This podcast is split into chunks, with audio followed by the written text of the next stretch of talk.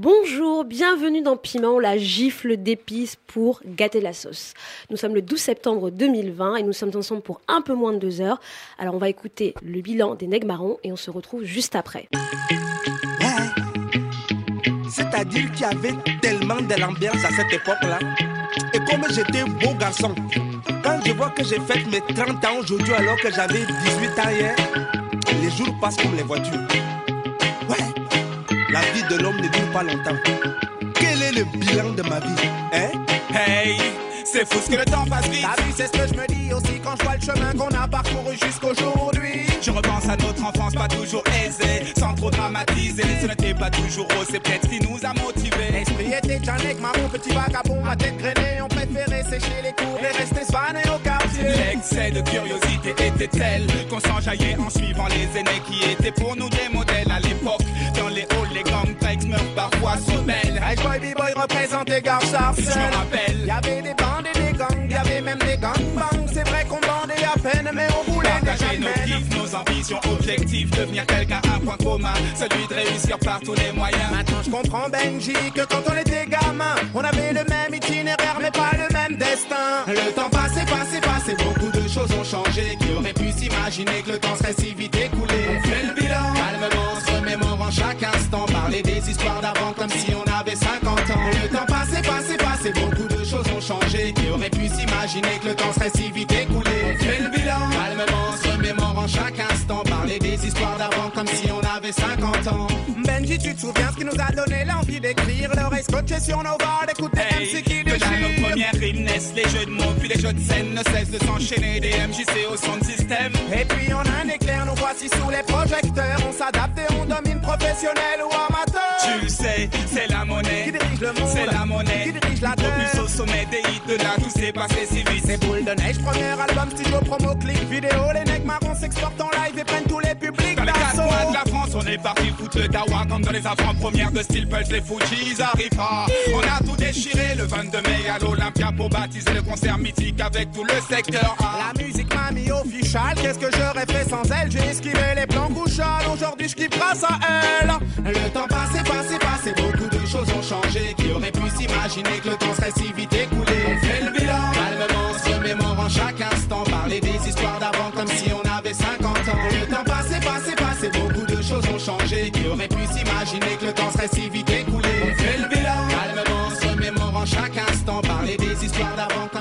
Bonjour la famille, notre chère et bien-aimée famille Piment. Quel immense plaisir de vous retrouver ici chez Rins, à la maison mère. Alors on est en direct, hein, on est avec euh, 20 minutes de retard. Je vous raconte Aïe. même pas cette, hein, cette émission là, comment elle est en train de se faire. J'ai envie de dire euh, bienvenue chez Reims, comme dirait Célia. Ça va la famille. Dernier jour, vous taclez les gens comme ça. Ah. Ah bon, moi, je suis Bintou, Silla, et je serai accompagnée de la famille originelle Piment, c'est-à-dire Cristiano Soglo, Rhoda Chococam et Célia Potiron. Bon, ça fait un petit moment qu'on s'est pas vu, on sort quand même de trois mois de promo de notre livre Le Dérangeur, le petit lexique en voie de décolonisation, qui est d'ailleurs toujours en librairie. Et j'ai envie de demander à Célia qui sort d'une tournée intergalactique euh, martiniquaise.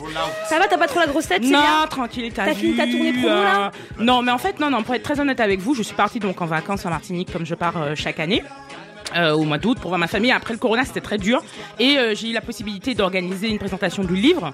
Euh, et puis du coup, ça a, ça, a- ça, a- ça a eu un enchaînement en fait. On m'a proposé donc de présenter le livre sur Martinique Première et sur Via TV. Journal télé, s'il te plaît. Attention la famille.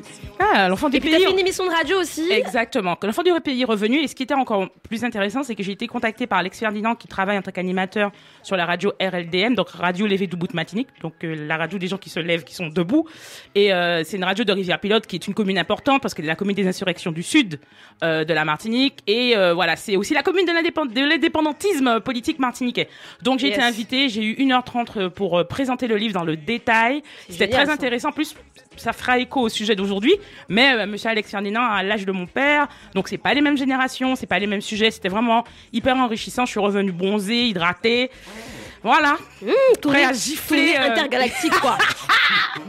En tout cas, voilà. Et j'ai envie de cool. poser la, C'était cool. la question Roda, parce que la dernière fois qu'on s'est vu, Roda, je crois que c'était ici dans les studios de Rins, parce qu'on était en, en, en, en, en- en- comment on dit, en shooting photo En pour, tout euh, pour le New York Times. En tout Mmh, Roda Mais du coup, la question, c'est quoi? Mais et comment ça va depuis? Je vais très bien. euh, le livre et la promo du livre s'est très bien passé. Je, je suis là. Je pense que c'est le plus important après cette. euh, après cette. euh, quel- On n'est pas après. On est dans, la pandémie. Mhm. Donc euh, voilà, il y a une pandémie quand même out there. Je ne suis pas malade. Je vais bien. Je, j'ai dit je ne suis pas malade. Il y a un technicien qui a, qui a- un producteur qui a tourné la tête. Après, euh, faut voir le test. PCR, Donc non, rien, rien à signaler. Je vais très bien.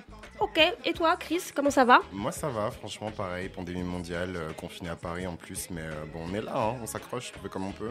Depuis six mois là qu'on s'est pas vu, ça fait, ça- comment ça s'est passé la, la pandémie, les vacances, tout ça? Ah, les promos. Seigneur, les vacances, meilleures vacances de ma life. Franchement je me suis mis bien, fallait que je rattrape le, le- le temps perdu enfermé là. T'étais un peu en Babtouni dans les vacances là? À fond, à fond les ballons. Mais en vrai, on était tous un peu en Babtouni parce qu'on n'a pas, vraiment mais- Ah non, non, non, on est tous, tout le monde est resté plus ou moins en France en fait. Parce qu'on avait le choix, on n'est pas Ah oui, tu veux dire pas dans l'équipe Je veux Oui, dire, bah, la plupart des gens, oui, ils n'ont pas eu la euh, chance, euh, partout était fermé, c'était compliqué. C'est une période qui, je pense, Je c'est suis pas allée en Afrique quoi. Ouais, c'est une période qui, je pense, mérite. euh, Bon, après, euh, de réflexion plus tard, parce qu'on est encore dedans, mais je pense que c'est quelque chose d'extrêmement, enfin, pour moi, traumatisant. Ah oui. euh, parce que le stress que j'ai eu pour mes parents, euh, je pense que ça dans s'est nos re- je communautés. l'ai ressenti sur mon corps quand je suis rentrée et tout. J'ai eu de la fièvre, enfin, ça n'allait pas du tout. C'était très dur, en plus, d'être loin de nos familles, en fait, Mmh. pour ceux qui sont sur l'autre le continent. Et en fait, en gros, ils disparaissent, tu peux pas y aller. Enfin, je trouve que c'était traumatique. Je veux traumatisant, je- on va pas en parler longtemps, mais voilà, je pense que c'était une période complexe. Bon alors Voilà. euh, ce que je vais annoncer ne va pas ne va pas faire sourire nos auditeurs. Alors j'annonce un peu ça comme ça parce que moi je suis pas du tout euh, diplomate, pas du tout mais jette le piment, c'est la dernière émission aujourd'hui, la dernière émission de l'aventure radiophonique Piment. Je dis bien radiophonique parce que l'aventure Piment, bah maintenant vous savez, c'est pas juste une des émissions de radio, il y a aussi un livre qu'on a sorti et puis peut-être d'autres choses dans le futur, on verra bien, mais c'est la dernière aujourd'hui émission. J'ai j'ai envie de poser la question, j'ai envie, j'ai envie de laisser justement peut-être Roda ou Célia expliquer un peu pourquoi c'est la dernière émission parce que euh, pour les bons mots peut-être, je vois que ni l'une ni l'autre ne veut expliquer. Je pointe les doigts là. assumez, assumons, assumons. Donc on il faut bien, il faut bien, il faut bien expliquer quand même pourquoi c'est, euh, pourquoi on s'arrête aujourd'hui euh, après trois saisons euh, de l'émission radio.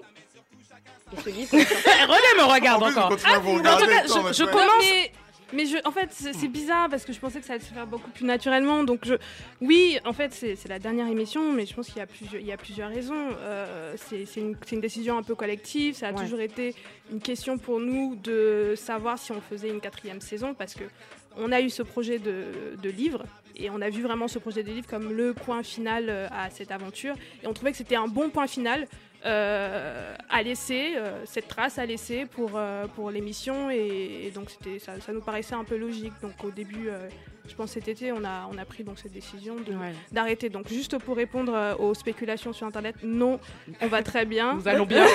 Everything is Non, il n'y a va pas bien. de, il y a pas de, voilà, il y a pas, spéculez pas trop. C'est vraiment une décision collective. C'est pas, euh, il n'y a pas de, il y a pas de clash interne, il n'y a pas de, De beef.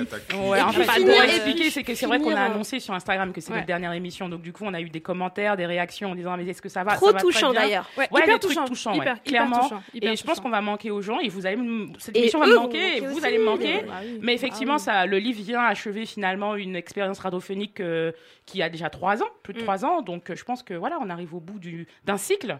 Et peut-être qu'il y a un nouveau cycle qui va qui va se créer. On verra. Mais en tout cas, ouais, je pense qu'on a dit beaucoup de choses, on a écrit beaucoup de choses et c'est cool. Voilà, bah voilà. Ouais. Écoutez, on Chris, se t'as un 12, truc à rajouter quand même? on se, Chris peut-être tu veux, ouais. Euh, oh waouh. Euh, non, mais, non mais parce que je m'y attendais pas du coup. Mais, euh, mais non mais vraiment pareil que, euh, que Célia pour le coup. Je pense que c'est la fin d'un cycle et le début d'un autre aussi. Et, et comme le teasait un petit peu Bintou, peut-être qu'il y aura d'autres choses à venir aussi de la, part de Piment. La fin d'un cycle, le début d'un autre. Bon, en tout cas, en ce 12 septembre 2020, donc vous le savez, c'est la dernière émission. C'est en direct. Alors, on va faire comme d'habitude. Hein, on va pas changer la recette, franchement. On va faire un sel et poivre. En plus, je sais que vraiment, Vraiment. vraiment, c'est amasser une tonne de, de sel de Guérande. Hein bon, et puis en plat de résistance, le sujet euh, qui, euh, qui fera débat aujourd'hui, euh, ce sera autour de la transmission des savoirs. Et pour débattre et nous éclairer sur ce sujet, on aura l'immense plaisir d'accueillir Pascal Obolo, multicasquette prolifique. Pascal Obolo est commissaire d'exposition, rédactrice en chef d'Africada, entre autres. Elle nous rejoindra pendant la discussion. Et puis à la fin, quand même, hein, on se fera un petit big up entre nous et pour vous. On fera un best-of de ces trois années euh, de piment avec vous. Alors on commence, c'est parti, jingle, les nerfs sont tendus. Respectez les gens, bordel de merde là, ça se fait pas, on est assez fatigué. On est fatigué, les nerfs sont tendus. Les nerfs sont tendus. Aïe, aïe, aïe, aïe, aïe. Bon, ça peu fait six mois quand même que euh. les nerfs sont tendus. On a trop de choses à dire. Donc vraiment, qu'est-ce que vous avez ramené comme épices Célia, comme toi tu viens d'arriver même. Moi, j'ai bronzé, tu ramené es. cinq, c'est un, c'est un bon dame en Jacques parce que tu vois, moi je. Tu restes Classique. fidèle, Mon tu piment restes fidèle, ça, classique. c'est important. Cette fois-là, il est confit. Tu sais pourquoi il est confit? Oui. Ça fait trois ans que je l'ai saoulé dedans là. J'ai pas encore pu le lâcher. Ça m'a serré. Donc maintenant, accrochez-vous parce que je vous parlais, non pas, c'est pas un sel et poivre qui est lié à quelque chose de particulier. C'est un sujet plutôt global. d'accord, d'accord. Je vais vous parler de, On la, prêt. de la popularisation du mot chata Mhm. qui véhicule une forme de misogynie ambiante. Alors je ne sais pas si vous, quand je vous dis chata, ça vous évoque quelque chose ou pas là? Euh, bah, c'est assez- Moi j'ai l'impression que c'est un mot euh, peut-être Bah, moi, ça euh, me dit- dans les chansons quoi. Bah, dans les ça, je chansons euh, de à dancehall. dancehall, Ouais, dancehall, Ok, c'est pas le alright, ouais. ok, très bien. Euh, non, non, je disais, je pensais à des bad bitch. Euh, c'est bien aussi. C'est bien aussi. Alors pourquoi je vous en parle? Ça fait des, des, des années que ce mot circule dans ma génération, peut-être même celle d'avant. Euh, c'est un peu comme le mot Gaza qui désignait le quartier de Kingston de Vibes Cartel. Donc c'est des mots qui se sont popularisés, qui sont rentrés en fait dans notre façon de parler, dans ma façon de parler. Sachant toutefois que le mot Gaza est euh, misogyne. Je vais vous expliquer pourquoi. Donc ce mot, euh, ce mot chata, pardon, est misogyne parce qu'en plus il- il se ressemble un peu. Alors avant l'origine de donc de chata, euh, c'est un mot jamaïcain qui veut dire un gangster. Top chata, voilà, c'est un gars qui est qui est un peu qui, qui voilà qui est un gangster, un peu félaga, je sais pas comment on dit, mais quelqu'un qui qui fait un peu peur et qui a une certaine carrure, etc. C'est le gangster. Et puis ce mot donc arrive parce que bon ben forcément on écoute des musiques jamaïcaines, donc ces mots-là circulent. Je peux penser à d'autres mots, euh, sketel, quand on dit pas dig et pas dig c'est no digging, ça veut dire ne creuse pas, donc tu dis à quelqu'un laisse tomber. Donc il y a plein de mots comme ça jamaïcains qui sont utilisés dans la dancehall et dans autre chose qui rentrent chez nous. Et c'est le cas du mot euh, du mot chata. Et le, quand le mot chata arrive en Martinique, il n'arrive pas pour désigner un gangster comme en Jamaïque, il arrive euh, pour désigner une femme donc euh, euh, des quartiers populaires à qui on affuble souvent des, ra- des caractéristiques misogynes. Donc en fait, la figure de la chata au départ, c'était pour décrire donc la femme des quartiers populaires. Mhm. Euh, donc la fille ghetto, la fille street, et puis aussi une connotation un peu sexuelle pour dire. Et du coup, c'était c'était où ça enfin, C'est en Martinique En précisément, Martinique, et ça s'est Martinique, déployé. Voilà, je vais arriver sur la zone géographique. Bien cible le préciser. Mm. Donc l'origine est martiniquaise en tout cas. Donc je sais, il n'y a rien d'écrit sur le sujet. En tout cas, je n'ai rien trouvé d'écrit. J'ai cherché, j'ai rien vu d'écrit sur le sujet. Mais en tout cas, la, la figure de la chata telle que qui, qui ressemble à la femme, donc on affuble à la femme. Elle, moi, je la connais de Martinique. Elle s'est étendue à la Guadeloupe et elle s'est même étendue donc à Paris. Pourquoi je dis ça? C'est qu'aujourd'hui, le mot chata vient décrire aussi un style musical. Binto a parlé de musique. Euh, il est utilisé aussi pour décrire une ambiance. euh, comment était la soirée? Comment comment c'était hier soir? Oh, C'était chata. C'était chata. Ouais. Un moment de la soirée aussi. On peut dire, euh, il a envoyé la session chata. Donc Mhm. la session chata, c'est souvent de la dancehall. Cette façon, euh, voilà, de décrire en fait un moment musical. Et puis il y a aussi quelque chose d'anecdotique, c'est qu'il y a une youtubeuse qui s'appelle Activiste Chata, qui s'est aussi décrite comme Activiste Chata. Donc elle lit les deux mots ensemble. Et donc tout ça ensemble, euh, alors que pour le coup, elle est l'antithèse de la chata, puisque j'ai décrit que c'est une fille des quartiers populaires. Euh, alors je vais peut-être pas préciser, mais c'est souvent perçu comme une fille à la peau noire, très souvent, puisque c'est pas une skin. mulâtresse light skin qu'on noire chata ouais. souvent, Ah ouais. c'est aussi des attitudes. Donc on peut avoir une light skin qui est chata, mais il faut qu'il y ait des attitudes fortes. Voilà, donc il y a quand même des éléments qui permettent de dire qu'une femme est chata ou non. Bref, tout ça pour dire que je ne sais pas à quel moment le mot s'est transformé en genre musical, qu'on associe notamment aux deux notes. J'ai écouté un- une émission euh, de spectacle qui est un animateur de, de musique, enfin d'émissions musicales en Martinique, qui interviewe Rocky. Rocky est l'un des précurseurs de la chata avec euh, de la musique dancehall chata ou de notes, en fonction de comment on veut l'appeler. Je préfère de notes pour le coup, puisque j'en ai déjà parlé ici. J'ai parlé de Tiblika, je ne sais pas si vous vous rappelez. Oui. J'ai parlé de la note qui est un phénomène musical martiniquais des dix dernières années pour moi. Cette euh, dancehall est finalement, d'une certaine, d'une certaine mesure, dans cette interview de Specta, par Oakley, appelée dancehall chata. Ok. Donc la dancehall de notes est devenue la La dancehall dancehall chata. chata, ou c'est une- en tout cas c'est une forme de deux notes. Ok, Voilà. Donc moi la question que je me pose c'est à quel moment donc euh, ce mot qui est misogyne, qui décrit euh, des femmes d'une certaine catégorie, qui sont les mêmes femmes euh, que Patricia Incolins décrit dans La Pensée noire. Elle décrit la femme noire euh, des quartiers populaires qui est celle qui perçoit les aides de l'État, etc. Donc c'est une figure qui est utilisée par la suprématie blanche pour déposer un stigmate sur les gens, sur les femmes notamment, et les femmes noires, aux États-Unis, mais aussi en Martinique. Donc moi, je me demande à quel moment ce style est devenu donc le titre, le nom d'une acti- du- d'une youtubeuse. Voilà, à quel moment il devient un genre musical, à quel moment il se retrouve sur des flyers et des visuels de soirée à Paris, on voit accoler Afrobeat, rap, chata. Voilà, donc bon, à un moment, je veux bien qu'on ait, on, peut avoir cette discussion. J'ai vu qu'il y a une discussion qui a été ouverte par Maronium en Martinique sur ce sujet. Je n'y étais pas, mais en tout cas, euh, si on choisit de qualifier la dancehall de Martinique, qui est donc un phénomène important, qui est celui des deux notes et du dancehall entre guillemets dit chata, je pense qu'il faut quand même qu'on choisisse les mots. Euh, on va définir un style musical qui vient de chez nous, qui vient de la Martinique, qui s'étend aujourd'hui, qui est beaucoup écouté à Paris notamment, et qui va certainement exploser dans le monde, je l'espère. Il faut qu'on choisisse nos mots, et euh, franchement, le mot chata, sincèrement, euh, si vous l'utilisez, vous le déconstruisez. Si vous l'utilisez, vous assumez et vous respectez les femmes que vous traitez de chata. Enfin bon, il y a un tas de vrai à faire avant de, de, de qualifier Donc il y a aussi un truc de récupération aussi. Voilà, donc euh, il y a un phénomène euh, musical qui D'invisibilisation arrive. et de récupération Voilà, il y a un temps. phénomène de société qui existe. Il décrit un phénomène musical. Je pense qu'il y a une grosse discussion qu'on fait qu'on est sur ça. Simplement en gardant en tête que chata, c'est un mot misogyne. Et euh, s'il vous plaît, qu'on en discute parce que ce n'est plus possible que ce soit un mot utilisé euh, pour être fun, pour faire bien en soirée. Pour à la- capitaliser aussi. Et surtout hein. encore Bah plus oui, quand on est à. Paris, encore plus quand on est à Paris, qu'on n'est pas sur le territoire martiniquais Mmh. et qu'on ne connaît pas ces réalités-là. Donc s'il vous plaît, ouvrons la discussion. Mais pour moi, c'est pas possible. Ça faisait trois ans que j'avais ça dans la bouche. Ah, c'est bon, vraiment, c'est ça bon. fait entendu. Hein. Si, je pense qu'on a un début de doctorat là, donc c'est bien. On attend. Est-ce qu'il y a une piste on de attend les- recherche, on là attend les Une piste de recherche, de thèse. c'est chaud. Bah Chris, alors qu'est-ce que tu nous as ramené comme, euh, comme, euh, Euh, moi, comme j'ai- épice moi, pour, Moi, euh, j'ai pas ramené d'épices parce que ma bouche, elle est dead, elle est restée fermée pendant six mois, là. C'est- C'est c'est mort. Ok. Euh, non, le truc qui m'a le plus tendu les nerfs ces six derniers mois, enfin, en tout cas sur cette période-là, euh, c'est euh, les amis noirs. Donc, euh, les amis noirs. euh, Les amis notamment noirs, les amis noirs de la police et les amis noirs des valeurs actuelles. Donc, le, le premier truc qui m'a fait péter un câble, je crois que c'est une intervention euh, d'un homme, d'un ancien boxeur français qui s'appelle Patrice Carteron, qui, suite aux manifestations pour Adama Traoré, avait pris la parole en expliquant que dès lors où on dit quelque chose sur un noir de France, il y a une levée de bouclier et qu'en gros, enfin, en gros, il se plaignait du fait que tous les noirs pensaient la même chose et lui venait affirmer son opinion.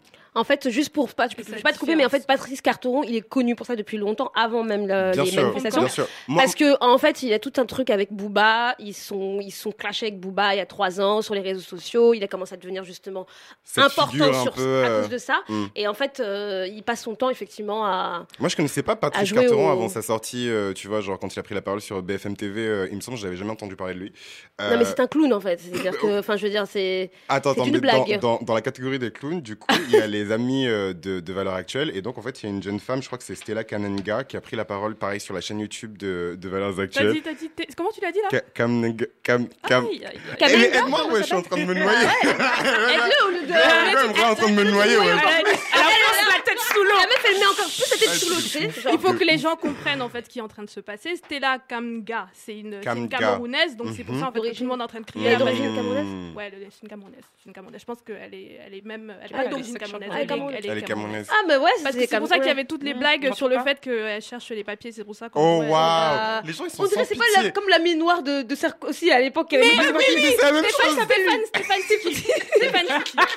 Camerounais Même- aussi. Même Même chose, chose. Camerounais Aïe, aussi. aïe, aïe, aïe, Oh. aïe, Même ça, on sait, on, Même on si- connaît le démographique en question.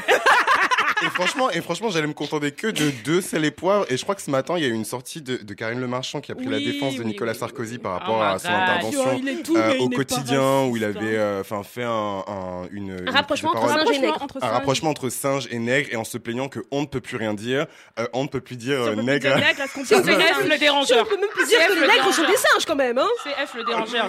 Donc, voilà, moi c'était vraiment ça mon sel et poivre et particulièrement sur les, les, les deux premières entrées, donc euh, Patrice Carteron et euh, Stella Kamga. Ouais, ouais. Kamenga. Euh, c'est vraiment cette idée que genre, euh, tu vois, ces prises de parole où tu as des noirs qui disent, euh, écoutez, euh, moi je suis noir et je trouve ça normal. Enfin, tu vois, genre vraiment les tokens qui viennent prendre la parole Je pour pense que dans le légitimer livre, on les appelle un- les, les un- noirs que rien n'offense. que rien n'offense en fait. Et c'est clairement cette catégorie. Moi, c'est le truc qui m'a le plus tendu les nerfs euh, ces derniers temps et je trouve ça affligeant en fait. Parce que genre personne fait ça en fait. Personne prend le micro pour prendre la parole au nom de, je sais pas moi, de- de- de- d'un groupe entier et dire voilà, je suis noir et je légitimise euh, tel ou tel comportement qui est, bah, qui est abject en fait. Ouais, dans la liste, il y a aussi, quand même, pour prendre un peu ma part de, de responsabilité de démographique. Il y a aussi Abdoulaye euh, Diakité, Ah, qui est le, policier. ouais, ouais, ouais, euh, qui, ouais. qui est policier en fait euh, et qui pendant bah là avec toutes les manifestations qui se sont passées quand même depuis le mois de depuis la fin du du, du, fin, du déconfinement depuis Mhm. le déconfinement depuis donc depuis juin il les manifestations il a été sur tous les plateaux de télé pour dire que non mais il y a pas- de la viol- il y a pas de violence policière il la y a pas de racisme dans la police enfin bon voilà c'est vraiment euh, bon et puis, en- et puis dernièrement, bon, hein, on, est, on est en septembre Ouais, ouais, 2020, on m'a traité de dernièrement, il y a aussi Christine Kelly, d'ailleurs, qui était, euh, qui ouh, était ouh, au Christine, cœur Christine. au cœur d'une polémique La pas là, depuis, euh, depuis deux jours parce qu'il y a un article d'ailleurs de d'un magazine, euh, d'un web, enfin du.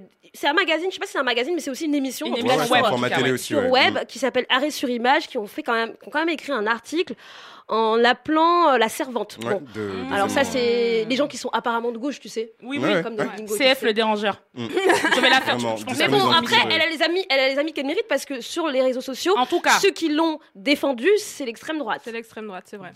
Bah, c'est normal, C'est frère. que la Guadeloupe voilà. avec, Et euh, donc, euh, et toi, Roda, qu'est-ce que tu as ramené comme épice Euh, alors moi je n'ai pas d'épices euh, parce que c'est la dernière donc j'arrive euh, je, je viens comme je suis euh, voilà donc j'ai j'ai un seul j'ai un seul épreuve je trouvais que c'était une bonne façon de, de terminer euh, voilà cette euh, cette aventure piment et je voulais vous parler de euh, je sais pas si c'est un phénomène je sais pas si c'est quelque chose je sais pas comment le décrire mais je vais vous raconter une histoire Oh, wow. donc du coup il y a quelques il y a quelques semaines Castor. il y avait euh, vous savez vous savez vous vous savez Moi, on je on est là, on est, on est posé, contextualise. regarde, on est Il y là. a quelques semaines, j'étais sur Twitter et du coup, j'ai vu, une, j'ai vu un teaser pour un podcast. Et c'était un pote, c'était un teaser avec, avec une meuf, une femme noire, euh, avec la peau foncée, vraiment très belle. euh, et en fait, en- dans le fond, on entendait donc euh, les remarques racistes Ah qu'on oui, j'ai vu passer a ça. pu, qu'on a Oh, pu putain. lui dire, J'ai vu passer. etc. Et donc, c'était euh, le teaser pour le podcast euh, Parle français Parle français. parle français. Et il est, euh, il est donc produit par euh, Vrego, c'est un média qui s'appelle Vrego et qui est un média de By Us en fait. By. Us euh, qui Média. nous a déjà interviewé Yes. pour, Ouais, tout à fait. pour le documentaire sur les podcasts noirs.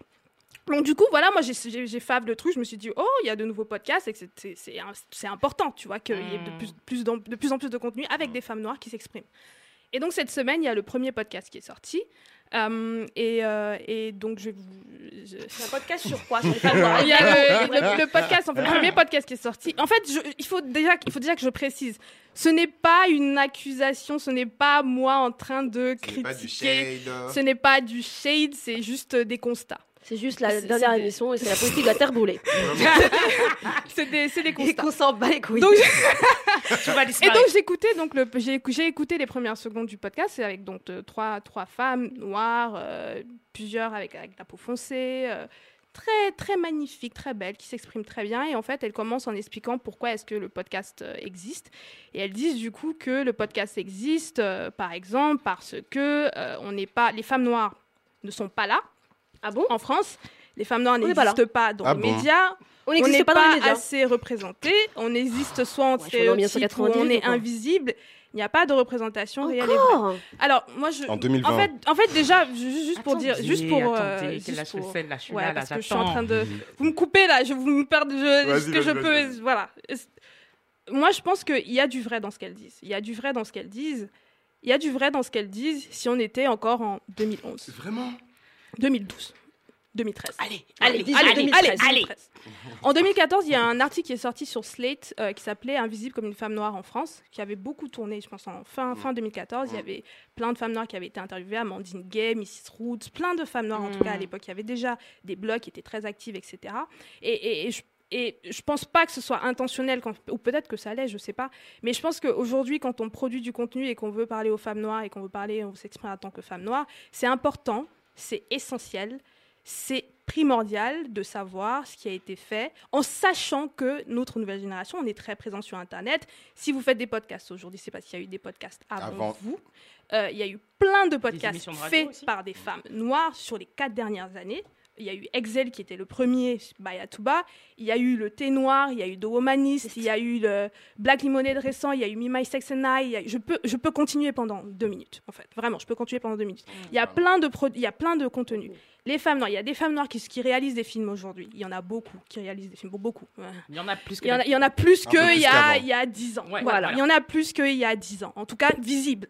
Parce qu'il y avait sûrement des femmes qui produisaient des films juste, euh, elles avaient sur- elles avaient probablement pas les financements, etc. Mm. Et Internet a, a pu permettre à des femmes d'é- d'émerger. Donc ça, c'est important de le dire. Donc il y a des femmes noires qui ont produit des films, il y a des films qui sortent là depuis les trois dernières années. Je peux dire Alice Diop, je peux dire Amandine Gay encore, je peux dire euh, Diop. Maï- Maïmouna Doucouré, je peux dire Mati Diop, euh, je peux dire Pascal Obolo aussi qui est là avec nous dehors.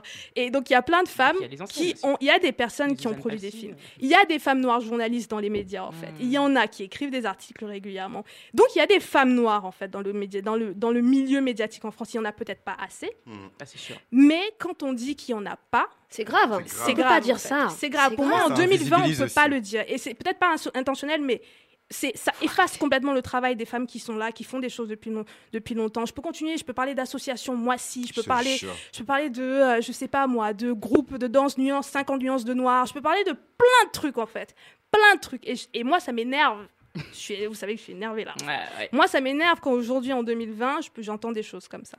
Je répète, je répète, ce n'est peut-être pas intentionnel, mais je pense que ça, c'est juste symptomatique de quelque chose qui est très régulier en France, c'est qu'on a toujours l'impression que pour promouvoir de nouveaux contenus, etc., il faut toujours dire on est les premiers, il n'y avait rien avant nous. Euh, Ah, quoi, on est ça fatigué. En fait, à un moment donné, Ouais. je ne pense pas que être le premier à faire C'est quelque gage de chose, quoi que ce ça, soit. c'est gage de quoi que ce soit. américain. Je Je pense pas que ça vous donne un intérêt quoi.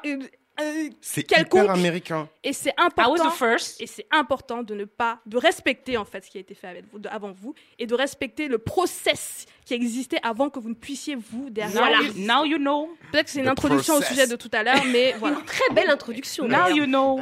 Eh ben, merci beaucoup pour vos derniers sel et poivre. On se retrouve juste après une courte pause musicale pour le plat de résistance du jour. Alors, ce sera. C'est magnifique là, c'est la Fluide. suite logique, tu vois, de, de du sel et poivre de Roda. Donc, ce sera, ce sera justement sur la transmission des savoirs avec notre invité Pascal Obolo. Après le titre African Bougalou du chanteur congolais et père fondateur de la rumba congolaise, Grand Calais.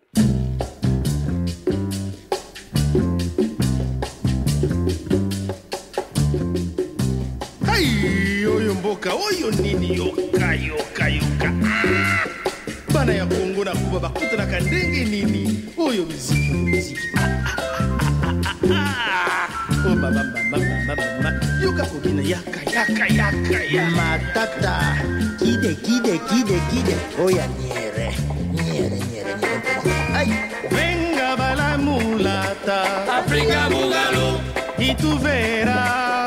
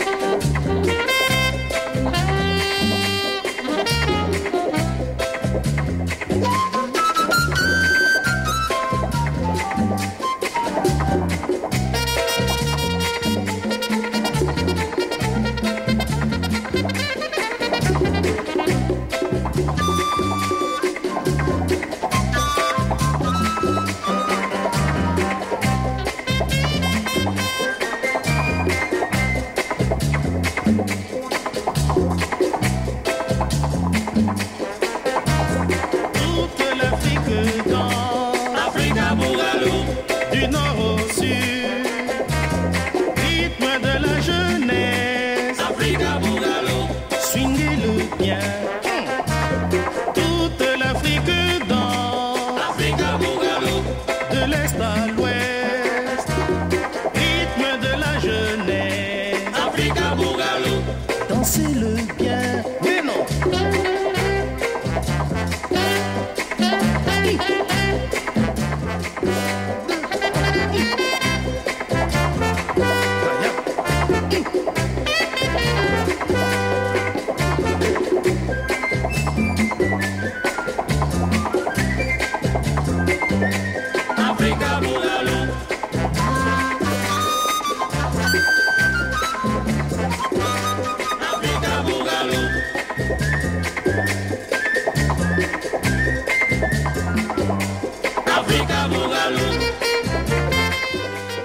Alors, vous êtes toujours dans Piment sur Rins.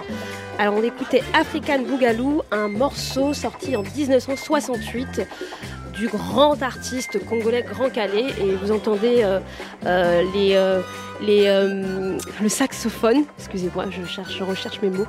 C'est le saxophone évidemment de Manu Dibango, qui à l'époque était un tout jeune musicien qui a été intégré à, l'orchestre de Grand Calais euh, à l'époque euh, à Kinshasa. Et c'est aussi un clin d'œil parce que j'avais envie de rendre hommage à ce grand artiste qui nous a quittés euh, pendant le confinement, pendant la crise sanitaire en avril 2020. Et c'est aussi une belle façon d'introduire justement le sujet du jour qui parle de transmission, d'héritage, de transmission intergénérationnelle avec notre invité Pascal Obolo. On en parle juste après le jingle. hein.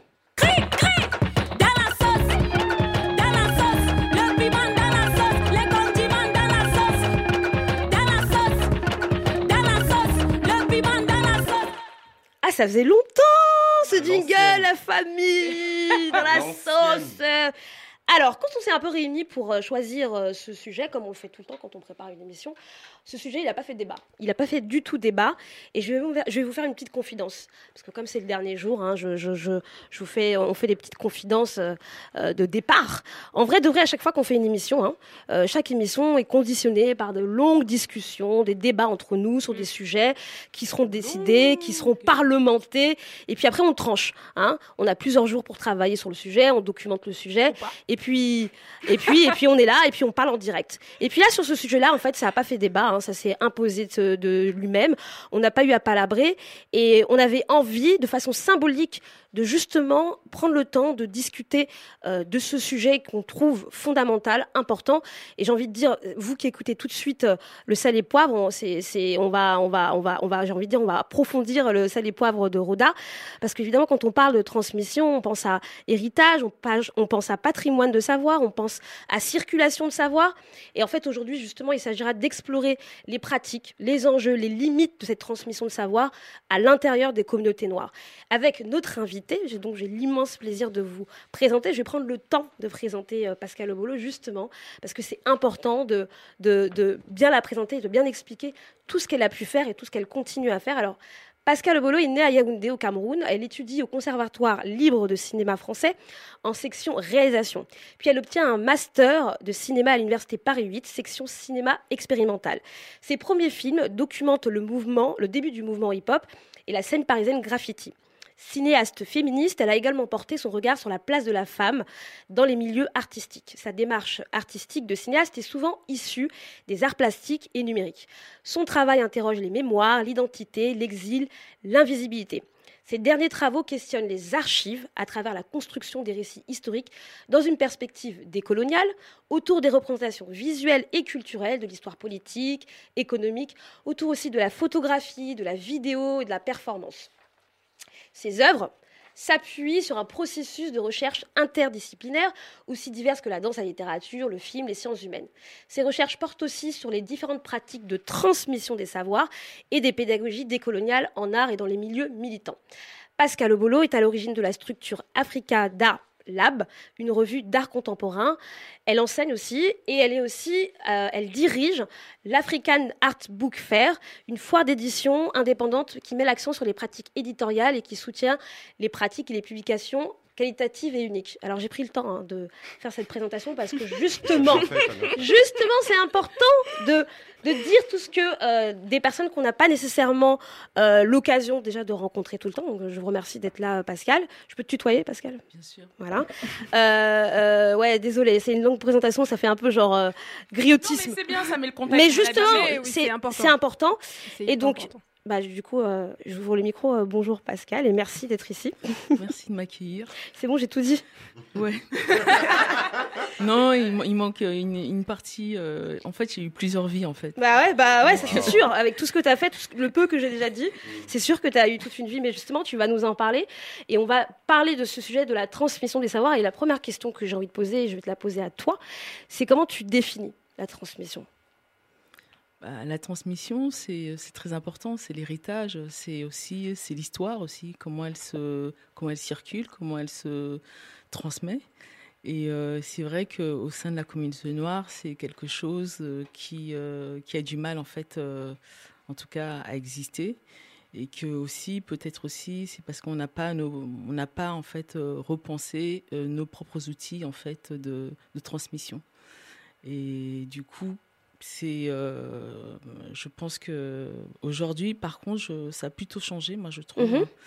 euh, dans le sens où, où, euh, je trouve que la, la nouvelle génération en tout cas est avide euh, de, des savoirs, moi ce que j'appelle des, des- des savoirs non institutionnels, Mm. c'est-à-dire comment sortir de l'académie, comment sortir de l'université, qui a un savoir qui est assez formaté, où il y a des manquements, il y a des invisibilisations, Qui est difficile d'accès aussi. oui, des et puis fois. des effacements aussi euh, de, de, de- Mm.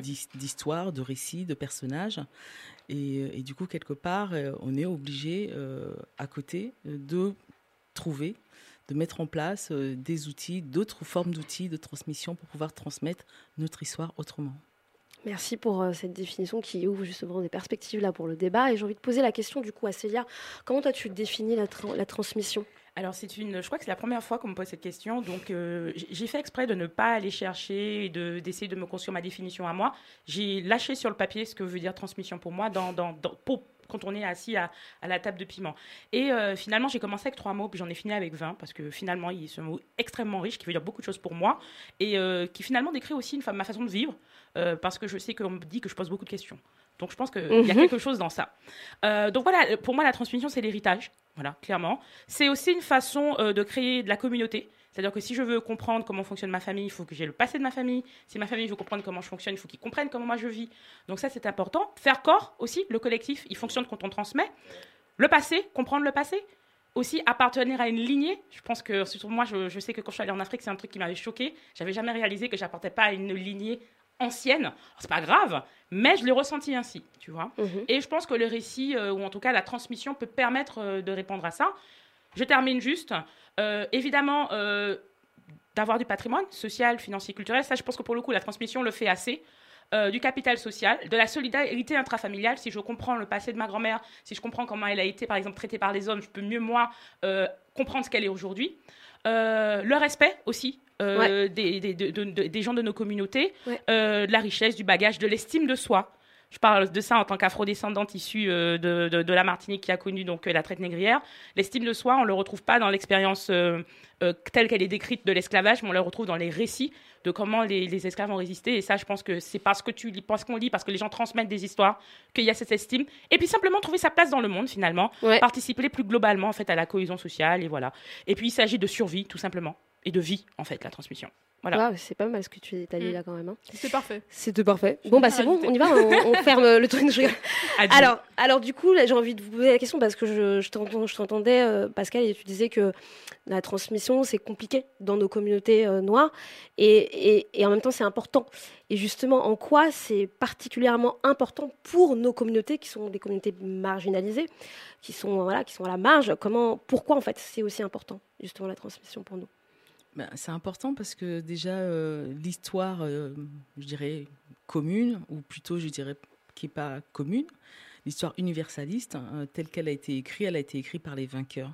Et telle qu'elle nous est euh, transmise, telle qu'elle est racontée, euh, il manque en fait, euh, il y a des, des, des- des vides, Mm. et que ces vides-là, c'est à nous de les combler. Et que quelque part, euh, euh, excuse-moi, j'ai oublié ton. Célia. Célia. Célia, comme, en tout cas, comme elle, à un moment donné, elle disait en fait que c'est quelque chose qui est quand même euh, lié en fait à nos racines, euh, à une histoire familiale. Et moi, ce que, ce que, ce que je trouve intéressant aussi, c'est que justement, euh, moi, les, euh, l'histoire familiale, je considère ça en fait, c'est euh, des fragments de récits et qui constituent en fait euh, tous, tous ces fragments de, de récits en fait constituent l'histoire globale de notre communauté. C'est-à-dire qu'effectivement, quand on parle de l'histoire de mon arrière-grand-mère, de ma grand-mère, etc., etc., comment mes parents ils ont immigré, sont arrivés ici, euh, ce que moi j'ai fait, mes enfants, ce que je leur transmets, etc., etc., on peut déjà avoir un bout euh, d'une partie de l'histoire Oui. euh, euh, de notre communauté où beaucoup tr- d'autres personnes peuvent se reconnaître euh, à travers en fait euh, cette, cette histoire-là, ce fragment de récit en disant ah tiens j'ai vécu la même chose, j'ai quitté tel pays, je suis arrivé, j'ai fait ci, j'ai fait telle étude, etc., etc. Et du coup je trouve que c'est pour ça qu'il est important de, de partir de notre propre histoire, la documenter, euh, la transmettre sous différentes formes. Ne faut surtout pas hésiter, c'est-à-dire euh, que ça soit sur le plan écrit, que ça soit sur le plan euh, cinématographique, c'est-à-dire Mm. raconter nos histoires aussi, que ça soit sur La le plan euh, de la musique, etc. Toutes ces formes-là, toutes ces disciplines-là nous permettent quelque part de raconter différemment justement cette histoire qui est commune. Et toi, Roda, du coup Alors, comment je- tu, je comment, comment, en quoi c'est important et particulièrement pour notre, pour Je suis notre complètement, je communauté suis complètement d'accord avec ce que Pascal dit. Enfin, comment ne pas être d'accord en même temps Comment ne pas être d'accord Mais euh, moi, en fait, je, je vois aussi la transmission, en particulier pour les, pour les populations qui ont été marginalisées, comme euh, une façon aussi de, comme, comme Pascal l'a dit, de combler donc justement ces, déjà ces, ces vides. Vide. Combler les vides, mais aussi rectifier. Ça veut dire Ouais, qu'il y a une ouais. histoire, voilà, il y a une histoire clairement qui a été écrite par, euh, pas par nous. Ouais. Euh, quand elle est écrite par nous, euh, des fois, elle tient sur un mot, Mm. nègre, tu vois, genre Voilà. sauvage, enfin, je sais pas, d'autres choses. Et euh, c'est important, quand on transmet, justement, de donner des outils qu'on n'a pas eu soi-même. Parce que je pense que des fois, euh, c'est aussi euh, se dire, OK, voilà ce que j'ai vécu et je peux, je peux aujourd'hui t'en parler et te donner des façons de, euh, de, de naviguer, en fait, ce monde dans lequel on est tous. Euh, donc oui, moi, je vois une tra- la transmission vraiment principalement, pas principalement, mais en partie comme une, comme une rectification comme vraiment ce processus où on réécrit, on repasse et on, on remet en fait euh, notre histoire et la vraie histoire euh. C'est un travail, c'est une attention de tout le temps en réalité. Mm. Euh, on va faire une petite pause musicale et on se retrouve après euh, pour continuer le débat. On va écouter Vibe Tambou de Viro fit Dominique Coco.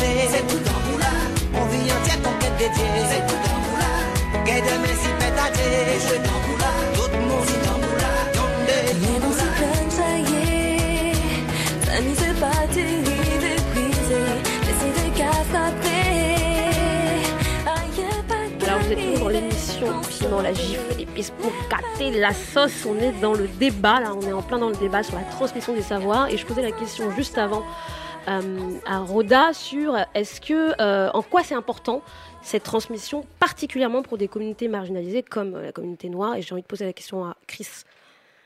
Ben en fait, pour, pour moi, dès lors où on est dans une communauté, enfin une configuration où économiquement, enfin, on est en difficulté, tu vois.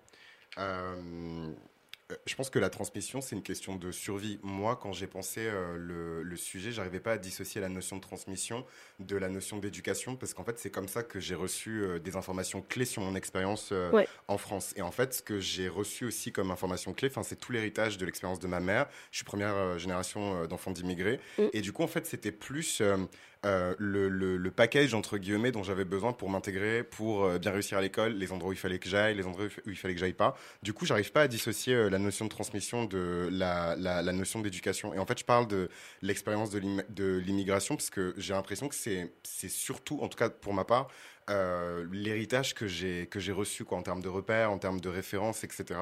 Et que ce soit sur le plan de la musique, des études, etc. Donc ouais, c'est capital et je pense que c'est une question de survie dans ces configurations là, genre. D'accord. Alors, on, on venait juste avant, on a fait une petite courte musipa- musicale, pardon, et on a écouté Vibe Tambou de Viro Fight, euh, featuring Dominique Coco. C'est un choix de Cécilia, tu peux nous expliquer pourquoi? Oui, alors j'ai pour illustrer le sujet de la transmission, je- on, a, re- on retrouve deux générations d'artistes guadeloupéens sur ce titre. Donc la première c'est Véro, le deuxième c'est Dominique Coco qui on connaît euh, dans le grand titre, dans le grand groupe euh, Volte-Face de Zouk. Euh, Dominique Coco, on lui doit deux sons de Zouk qui sont des sons extrêmement importants dans l'histoire du Zouk, des piliers Clair Obscur et Faux Rivini. Enfin, je dis ça, les gens qui savent, vous savez. Et les gens qui Vous savent pas vont apprendre. Et les gens qui savent pas Rivini. Clair Obscur, on rigole pas avec ça. Yeah. J'arrive même pas à croire que je les ai pas passés dans l'émission en trois ans. Bref, en tout cas, vous avez le temps, allez écouter. Pour revenir sur le titre, euh, on entend dans le titre donc un, un rythme de gros K. Euh, ce, ce morceau en fait rend hommage au tambour. Donc au K, qui est le tambour guadeloupéen. Euh, alors je trouve qu'il y a deux sujets. Il y a de la transmission à deux niveaux. Au niveau du son, puisqu'on retrouve les rythmes K qui sont des rythmes anciens, hein, ancestraux euh, de la Guadeloupe, et aussi aussi niveau culturel, parce que le titre rend hommage au tambour et repré- reprécise en fait son importance euh, dans la culture guadeloupéenne. Et puis au-delà de la musique, le tambour est un instrument central des cultures de la Martinique, de la Guyane de la Caraïbe. De manière globale, le tambour de l'esclave romain, euh, qui est à l'origine des insurrections, le tambour de Kézia, que les gendarmes ont arraché et qui a donné, euh, qui a, enfin, qui, qui a subi donc Un des jeune violences militant policières. martiniquais. Voilà, exactement. Jeune activiste martiniquais euh, dont on a, dont la gendarme, a- la gendarmerie a arraché le tambour euh, devant le commissariat de France, Fort de France et qui a donc subi à la suite de cela des, de- des violences policières. Bref, voilà, le tambour, euh, c'est central, ça se transmet encore. Euh, J'ai vu mon tonton faire des tambours. On retrouve le tambour à chaque fois qu'il y a des manifestations, etc. Donc voilà, je trouvais que c'était un titre qui illustrait à la fois les deux générations de zoukers et puis évidemment l'instrument euh, ancestral et, et qu'on transmet de génération en génération, qui est le tambour. Et justement, l'enjeu là, de, la- de ce, de la deuxième partie de ce débat, c'est la transmission intergénérationnelle. Est-ce que vous pensez qu'il y a une transmission effective justement de- des savoirs entre, entre les générations? Si oui, évidemment, vous dites-moi pourquoi, et sinon... euh.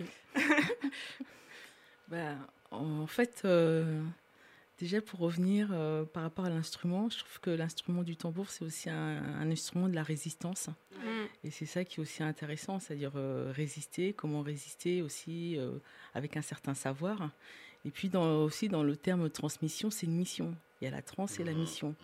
Et c'est un- c'est-à-dire qu'en en tout, c'est-à-dire chacun de nous, on a une mission. C'est une mission de, de transmettre, de, de- de justement et de partager, euh, tu vois, euh, les savoirs euh, qu'on a acquis, euh, qu'on sait, etc. C'est vrai que c'est un beau mot, transmission. Transmission. Non, c'est transcendantal, mais en même temps, c'est... Non, mais c'est vrai, j'avais pas... J'avais pas... Ouais, c'est en fait c'est le- titre d'une exposition en fait qu'on a Que vous avez fait ouais qu'on a fait euh, au, au centre Pompidou euh, qui était justement l'idée de- d'inviter des artistes euh, via euh, la performance euh, à explorer euh, des rites et à les transmettre et euh, sous forme euh, d'une mission. Et, euh, et c'est effectivement, je trouvais aussi, aussi intéressant de comment on peut jouer justement tu vois, deux. avec sur les mots, le vocabulaire, etc. Et euh, moi, j'avoue que de ma, de ma génération, moi, je suis une, fille des années 80, donc euh, la génération hip-hop, la naissance. euh, nos aînés, en fait, il y a eu une espèce de coupure euh, où effectivement il n'y a pas eu de, de transmission. Donc il a fallu apprendre euh, seul sur le terrain. Euh, la culture hip-hop, quand elle est arrivée dans les quartiers populaires, euh, euh, comment danser euh, le smurf, euh, beatbox, toutes ces choses-là. En fait, on, on a appris sur le terrain et on a appris euh, euh, par nous-mêmes. hein. Euh, En même temps, c'était une culture nouvelle. Donc comment une culture, enfin une culture nouvelle, c'est moins transmissible, mais non? Enfin, je... Bah, en fait, quand c'est la euh, naissance du hip-hop, tu parles de la naissance du hip-hop? Ouais, je parle de, je parle de la naissance d'une culture et aussi qui, qui a formé euh, toute, une, toute une jeunesse et aussi qui était aussi euh, qui a remis en cause hein, les manières de transmettre les choses. Parce qu'en Mhm. fait euh, aujourd'hui c'est super parce que c'est devenu mainstream. Euh, on peut aller dans, dans les conservatoires apprendre à danser. On peut aller dans dans pas mal d'institutions. Euh, il y a même des diplômes maintenant pour, Ouais. autour de, de ces disciplines. Le graffiti c'est pareil dans les écoles d'art on enseigne etc et tout. Mais l'idée c'était comment toute une génération tu vois c'est à dire qu'on a on s'est transmis on s'est on s'est auto-transmis en fait euh, ce qu'on apprenait euh, sur sur le sur terrain le terrain.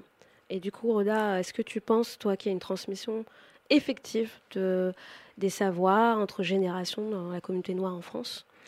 Euh, je dirais, de mon point de vue, je dirais oui et non. Enfin, mais plus, je pense, je pense que je tends un peu plus vers le non, mais je, je l'expliquerai comment. Je pense que, euh, en particulier quand, quand on parle de culture ou on parle de, de personnes qui ont produit en France euh, du savoir ou alors même des œuvres culturelles tout simplement, euh, il y a un problème structurel forcément et Pascal en parlait, elle parlait de cette histoire qui n'a pas été écrite parce qu'à cause de l'universalisme, etc. Donc comment elle est écrite? Est-ce qu'on insère tout le monde dans un mouvement où tout le monde, il y a des blancs, il y a des noirs, il y a Kumbaya. des noirs, etc. Ou est-ce qu'on on s'intéresse à une communauté, on raconte son histoire particulière? Et je pense qu'aujourd'hui, euh, aujourd'hui, bon, aujourd'hui ça a changé, mais je pense qu'il y a en tout cas, au niveau institutionnel, il y a eu ce problème. Ce problème, c'est pas un problème, c'est intentionnel, je pense. Bien sûr. Euh, où on n'a pas raconté donc euh, l'histoire des communautés noires, en tout cas au niveau de l'État. Euh, donc vu que c'est l'État qui doit se servir, qui doit, qui doit en fait prendre aussi en, en charge, Qui a le pouvoir, ouais. qui, a, qui a le pouvoir, qui a l'argent, qui a les moyens, etc. de de, cons- de considérer tous ces ressortissants, de tout- tous les citoyens en fait qui vivent donc sur le territoire et qui peut derrière garder des archives, créer des centres, etc., s'intéresser à ces histoires, euh, créer des centres de recherche, etc., tout ce, ce- ce type de choses, et que ça n'a pas été fait, bah forcément, euh, pour moi, il y C'est a- compliqué. C'est compliqué en fait. Donc moi, je dirais déjà qu'au niveau de, donc, des institutions, il y a un vrai problème, mais j'ai l'impression aussi que ce que je dis, c'est un peu, en 2020, c'est un peu dire euh, l'eau mouille. On sait très bien que les institutions, en tout cas, ne s'intéressent pas, sont universalistes, euh, ne s'intéressent pas aux noirs, euh, ne veut pas dire noir, euh, etc. Donc, euh, On n'existe pas, de toute façon, déjà. En général, il faut qu'on se- il faut qu'on, il faut qu'on, il faut qu'on cherche nous-mêmes. Et je pense que quand on arrive déjà à ce constat où on sait que les institutions, contrairement à d'autres pays, là, je pense par exemple à l'Angleterre. À l'Angleterre, il y a par exemple le Black, euh, the Black Cultural Archive, je pense, Mhm. qui est euh, assez important. En France, euh, on a quoi Le musée de l'immigration? MDR, Walzer. Je sais pas, on a qu'est-ce qu'on a d'autre? Enfin, je, tu vois, donc du coup. On sait très bien qu'en France, en tout cas, voilà, institutionnellement, on n'aura pas en fait cette transmission des, des, des- des histoires, on n'aura pas l'archivage qu'il faut qu'il y ait quand il y a des personnes qui passent dans un territoire, qui créent des choses, des mouvements, etc. Donc on est obligé de, les faire, de le faire soi-même. Et je pense qu'à partir de ce constat-là, je disais non, et je dirais aussi non parce que j'ai l'impression. Non deux fois. Non Je- deux je dis non et je dis Je non dis encore. non. Et je dis non deux fois parce que je pensais en fait à une expérience et je vais raconter, je vais essayer d'être rapide. Mais euh, par exemple, je, par- je partirai de mon expérience personnelle. Donc il y a quelques années, je m'intéressais principalement à ce qui s'était euh, disons que j'avais c'était des recherches personnelles et je me disais OK, qu'est-ce que les noirs en France, en tout cas jeunes euh, à peu près de mon âge ou dans la trentaine faisaient, où est-ce qu'ils sortaient, qu'ils voyaient, etc. Enfin, c'était vraiment des questions très basiques. Euh, Qu'est-ce qu'ils écoutaient comme musique? Où est-ce qu'ils se retrouvaient pour danser, etc. Donc j'ai commencé cette recherche-là et j'ai commencé à trouver, j'ai trouvé des ressources. Je suis tombée sur le travail de euh, Bill Aquabetote, par exemple, qui a travaillé principalement dans les soirées donc afro-caribéennes, donc dans les années 80 et les débuts des années 90. Je suis tombée sur le travail de Henri Roy, donc photographe, qui a fait ce livre qui s'appelle Regard noir, qui est sorti des années 90. Je suis tombée sur le film de Benny Mala- Mela- Malapa, Malapa. Malapa qui a fait Paris, Paris Black Night, par exemple. Donc du coup, je suis tombée sur des ressources à partir du moment où je me suis posé la question et je me suis dit, il faut que je m'intéresse à telle, à telle chose, ça m'intéresse, donc du coup, je vais chercher des ressources. Et en fait, quand j'ai cherché des ressources, j'en ai trouvé. T'en as trouvé, t'en as trouvé, bien Donc, sûr, parce qu'il y a des choses qui ont été faites. Du coup, je pense que où je veux en venir avec ça, c'est il n'y a pas. tu rigoles, Chris, mais où je veux en venir avec ça, c'est c'est dire aussi qu'il faut à un moment donné que les personnes soient curieuses, en fait. Il faut qu'elles se posent des questions. Il y a une démarche Il y a une démarche, en fait. Et je pense que cette démarche-là, elle est. Certes, il y a, on a l'impression qu'au niveau de l'État, il n'y a pas de ressources, mais en vrai, quand on commence à poser des questions, quand on commence à chercher un peu, quand on, voilà, quand on se donne les moyens, entre guillemets, de, de chercher. Encore plus à notre on époque. peut trouver des choses. Donc je pense que aussi ce problème de, de transmission intergénérationnelle, certes, peut-être qu'il y a des personnes qui ont l'impression que les, les- les- les aînés ne parlent pas et qu'on n'a pas accès, etc. Mais il faut aussi cette curiosité, en fait. Il faut qu'on se retrouve à un... Voilà, qu'il y ait une... Une démarche. Comment on dit ça en... Tu sais, qu'on se retrouve quelque part, en fait. Que chacun fasse un pas vers l'autre, en gros. Et si personne ne fait de pas, et si en plus les jeunes qui ont aujourd'hui accès à Internet, Google, tous ces outils en fait qui permettent juste, qui permettent justement d'accéder au savoir gratuitement, je pense que voilà, on a le droit de, de se poser des questions. Alors du coup, toi, euh, Célia, c'est quoi ton avis sur ça? Est-ce que tu penses justement que cette transmission, elle existe entre générations?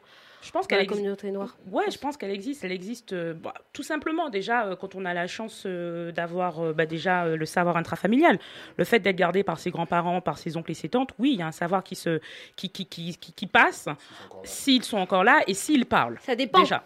Ça dépend de plein de choses, mais tu peux dire, hein, Pascal, parce que tu. Je suis pas tu- d'accord, Juste, Pascal. juste rebondir. Non, non, je suis, pas- je suis pas d'accord, justement, en ce qui concerne surtout euh, dans les Caraïbes. Beaucoup de non-dits, beaucoup de silence euh, par rapport euh, justement à une histoire qui est liée à l'esclavage au sein des familles. Ça, c'est vraiment quelque chose qui est très, très problématique parce que moi, je l'ai vu, j'ai fait un, un masterclass à l'île de la Réunion, à l'école des beaux-arts, avec des étudiants où justement l'idée, c'était de rechercher son histoire à partir des archives euh, familiales. Et c'était vraiment problématique pour beaucoup d'étudiants en disant voilà, mes grands-parents, c'est des choses, il y a certains sujets qui sont vraiment tabous, auxquels on ne peut pas aborder euh, dans, dans nos familles. Il y a pas mal de sujets qui fait qu'il y a une espèce de, de silence et qui crée en fait un trou. Et qui perturbe quelque part, euh, tu vois. euh, Alors, juste- sûr que justement, dans le cadre dans ma réponse, quand je disais oui, je pense qu'il y a un vrai héritage int- intrafamilial qui se fait, alors pas au niveau de cette histoire-là en particulier, parce que effectivement, pour rebondir sur ce que, ce que tu dis, Pascal, euh, effectivement, euh, en lisant euh, un livre qui s'appelle Les conséquences psychologiques de l'esclavage, on parle en fait d'un phénomène de l'oubli qu'on retrouve dans les sociétés génocidées. L'oubli des histoires, des récits, c'est une sorte en fait de disposition, enfin il l'explique comme une sorte de disposition autothérapeutique prise euh, instinctivement pour se protéger. D'accord? Pour se protéger, c'était vital. Donc, du coup, ça s'est perpétré entre les générations et du coup, les gens ne parlent pas. Parce que transmettre cette, cette histoire, c'est transmettre la honte aussi. Donc, du coup, il y a eu un silence qui s'est installé par rapport à ça et sur ça, je suis d'accord. Par contre, quand je disais que oui, je pense qu'il y a un héritage euh, euh, euh, intrafamilial, je pense qu'il y a des choses qu'on- de nos cultures en tout cas, qui sont pas de cette histoire-là, mais de nos cultures euh, qu'on donne, euh, qu'on donne aux enfants, Euh, la- l'amour de la terre, la compréhension des fruits, des légumes, euh, la langue aussi, le créole, La enfin, quoique- nourriture, la tout nourriture, exactement. Donc je pense qu'il y a une transmission qui existe. C'est pas celle de l'histoire, pour préciser, mais elle existe du point de vue culturel. Et puis il y a aussi des résistances. Je pense au, au Bel Air, qui a dû, euh, au travers d'associations culturelles, euh, qui a ressuscité d'une certaine façon entre guillemets. Je mets des guillemets.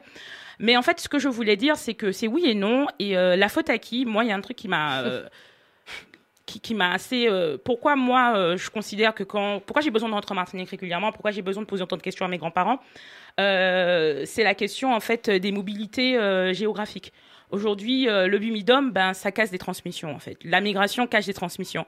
Donc, en fait, s'il y a des fortes mobilités euh, géographiques à l'intérieur des communautés, ah ben, la transmission, elle est cassée, en fait. Donc, c'est extrêmement merci, important merci, merci. euh, de rappeler que, que, que s'il y a euh, beaucoup de voyages et de mobilité géographique, eh ben, en fait, la transmission ne peut pas se faire naturellement comme elle pourrait se faire si je vivais avec mon père et que j'allais tous les dimanches manger avec mon père. Et depuis 10 ans, je vis en France, depuis 10, de 10 ans, j'ai raté 52 dimanches où je n'ai pas à manger avec mon père, en fait, ou avec ma mère. Donc, je pense que oui et non. Et évidemment, je ne vais pas revenir sur la question euh, de la transmission euh, institutionnelle qui est Mm, inexistante quand on est minoré. Euh, ben, euh, notre histoire est minorée, notre histoire est inexistante. Euh, je, parle à- je pense à l'assimilation. Et puis, un dernier truc que je voulais rappeler, euh, c'est qu'il faut aussi penser à nos communautés. Qu'est-ce qu'on transmet quand on n'a pas le temps, quand on n'a pas l'argent en 2020 Qu'est-ce qu'on transmet quand on n'a pas le temps, on n'a pas les moyens, en tout cas les moyens de transmettre aujourd'hui, qui sont des moyens matériels, C'est par exemple. question structurelle, en fait. Quand on, est une, quand on est une société marginalisée, je pense qu'il y a en tout cas des problématiques et c'est extrêmement important de peut-être de dire que c'est plus complexe quand on est une, so- une- une communauté peut-être pauvre, Bien sûr. euh, qui a moins de moyens matériels Bien par sûr. exemple. C'est ce que je voulais sûr. préciser. Juste pour euh, rebondir sur ça, je pense que justement cette question-là, ce sont, les- ce sont en partie, c'est aux jeunes aussi d'y répondre. C'est-à-dire qu'aujourd'hui, on a des téléphones. S'il faut transmettre une histoire, bah, tu vas, tu t'assois avec ton grand-père ou ta mère. Enfin, on n'a pas Ouais. besoin de- d'un studio ou de. je sais Ouais. pas. Ouais. Tu as besoin de ton téléphone, tu mets play. Tu lui poses des questions sur sa vie, ce qu'elle a fait, Ouais. etc. Qu'est-ce qui se passe, machin. Mm. Et en gros, il y aura des choses qui sortiront, en fait. Mais il faut aussi, à un moment donné, qu'il y ait cette curiosité et qu'on aille vers eux. Absolument. Je, tu, tu n'as pas fini, mais j'ai envie de rebondir parce que quand tu parles de, de, de voyage et de migration qui, qui, qui sont un frein à cette transmission intergénérationnelle, moi qui suis une enfant issue de l'immigration, qui suis née en France de parents immigrés, euh, et, et- et je rebondis en même temps sur ce que Roda dit sur il suffit de prendre un téléphone et de- de- d'interviewer son, son grand-père ou sa grand-mère. Mais par exemple, si tu es un enfant qui est né en France et qui parle même pas la langue de ton grand-père et de ta grand-mère, Tu demandes et que tu ne peux même pas et que tu ne peux pas les voir par exemple parce qu'ils habitent au Sénégal ou ils habitent à Dakar. Mm, mm. Donc effectivement le contexte en fait aussi euh, euh, stru- le- la structure en fait c'est a une importance en fait sur cette euh, capacité de transmettre en fait entre les générations. La confiance, la confiance, mais, mais- et puis on, on rebondit la, la langue aussi, tu vois. Enfin, je- pour moi, la langue c'est un truc hyper important. Comment tu communiques avec ton grand-père ou avec ta Ouais. grand-mère si tu ne parles pas sa langue? Je, Que tu- je- je peux rebondir juste vite fait. Désolée, tu Non, vas-y, vas-y. En fait, je, te- je, peux- je rebondis avec une expérience personnelle. Par exemple, ma grand-mère euh, parle français, certes, mais elle parle pas très bien français. Elle parle euh, lingala, elle parle euh, sango, elle parle boulou, elle parle plein de langues. Et elle ne parle pas très bien français. Donc du coup, moi, par exemple, si j'ai envie de lui parler, j'ai envie de- d'avoir des, des- des informations sur sa vie qui est très riche, du coup, bah, je demande à ma mère de faire la transition. Parce que ma mère, en fait, parle très bien boulou. Moi, je parle pas boulou. Mais ma mère parle très bien, en fait. Donc du coup, je demande, en fait, à quelqu'un qui est entre, entre nous, en fait, de faire cette transition. Donc je pense qu'il y Une a personne aussi, de confiance, ouais. il y a des, il y a des moyens justement de trouver un peu ces, tu vois, des, des, des, des outils pour faire cette euh, Ah non, mais- transition entre générations et demander. Je suis, je suis d'accord, mais je pense que justement la discussion d'aujourd'hui, Ouais. c'est c'est pas de dire que ça n'existe pas et qu'on peut pas le faire, mais c'est aussi d'expliquer qu'est-ce qui, qu'est-ce qui rend difficile aussi cette, euh, cette euh, transmission entre les générations.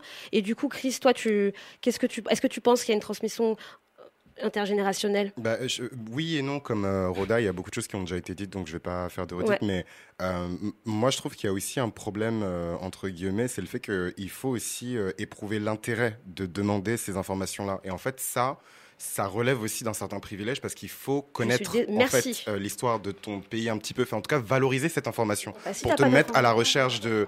pour moi- J'utiliserai pas le mot privilège. Par contre. non, ouais, peut-être pas, peut-être que privilège Bah, c'était un tu- peu fort, mais en tout cas, il faut comprendre que c'est important et il faut valoriser l'information assez pour te dire, Bah, oh là là, je parle pas la même langue que cette personne et je vais quand même lui demander de me transmettre ces informations-là.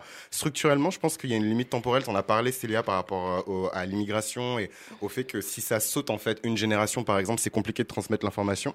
Et, euh, et je pense que spatialement, et là, c'est plus dans, dans l'environnement institutionnel, il y a un problème. On n'a pas d'espace. Euh, moi, je corrèle aussi beaucoup euh, la notion de, de, de, de transmission avec la notion de mémoire. Et Oui. euh, et il y a un vrai combat sur ça. Et en fait, moi, par exemple, j'ai jamais su que euh, à Bordeaux, il y avait une association qui est née, euh, qui a été créée genre dans les années 50, euh, une association, une fédération des étudiants noirs euh, qui comptait plus de 8000 adhérents euh, répartis partout dans le pays.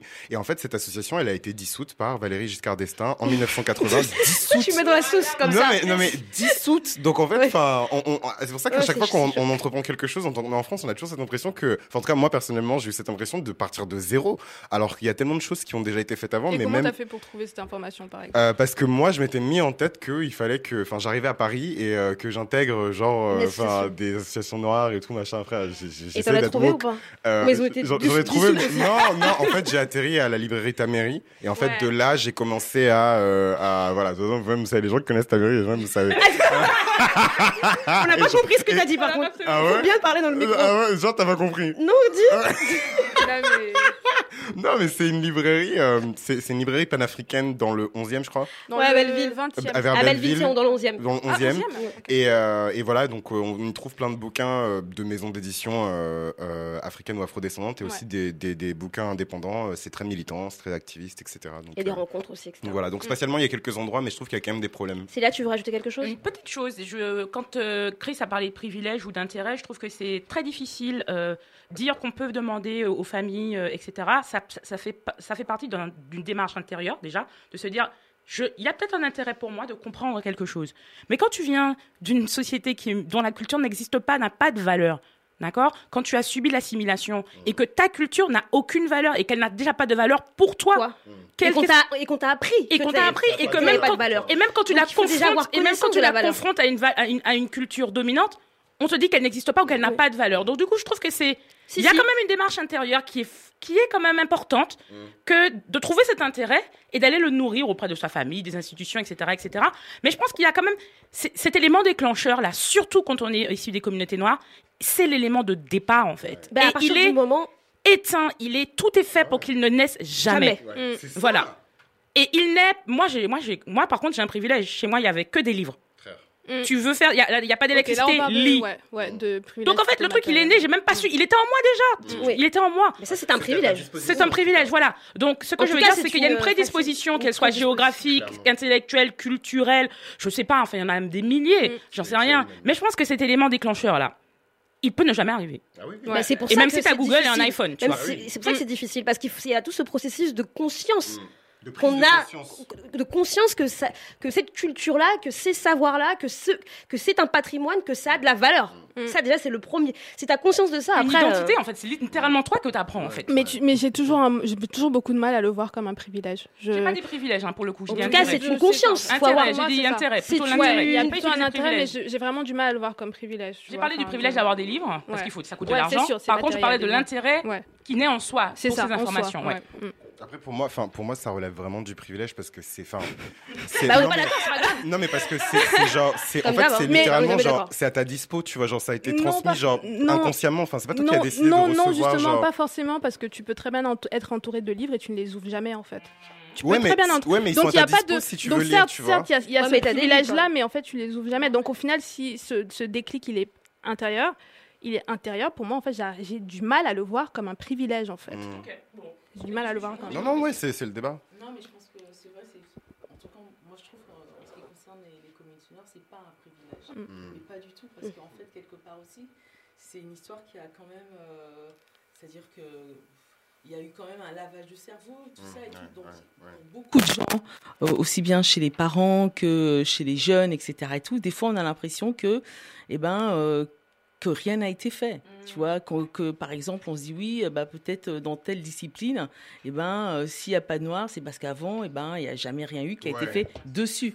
Donc, du coup, c'est vrai que, ben, instinctivement, quand tu vas dire, bah, tiens, je vais, euh, je vais essayer de faire cette discipline-là, tu dis, ah, bah, je suis le premier. Parce que, Ouais. effectivement, Arrêtez de dire ça, ça, a été, ça a été effacé. Et donc, et- même. voilà. Et donc, je pense que c'est vrai que le, le, la, la, la- le plus important, c'est déjà prendre conscience de la richesse de notre histoire, en disant, voilà, on a une histoire riche. Maintenant, c'est à nous d'aller la chercher euh, sous différentes formes et sous différentes manières. Et ce qui est drôle, c'est que quand nous, on n'a pas conscience de la richesse, ou en tout cas qu'on n'a pas la conscience de sa valeur, en tout cas les autres. Ils ont bien conscience. là, eux, ils ont Et bien ça conscience. capitalise, ça fait des sous.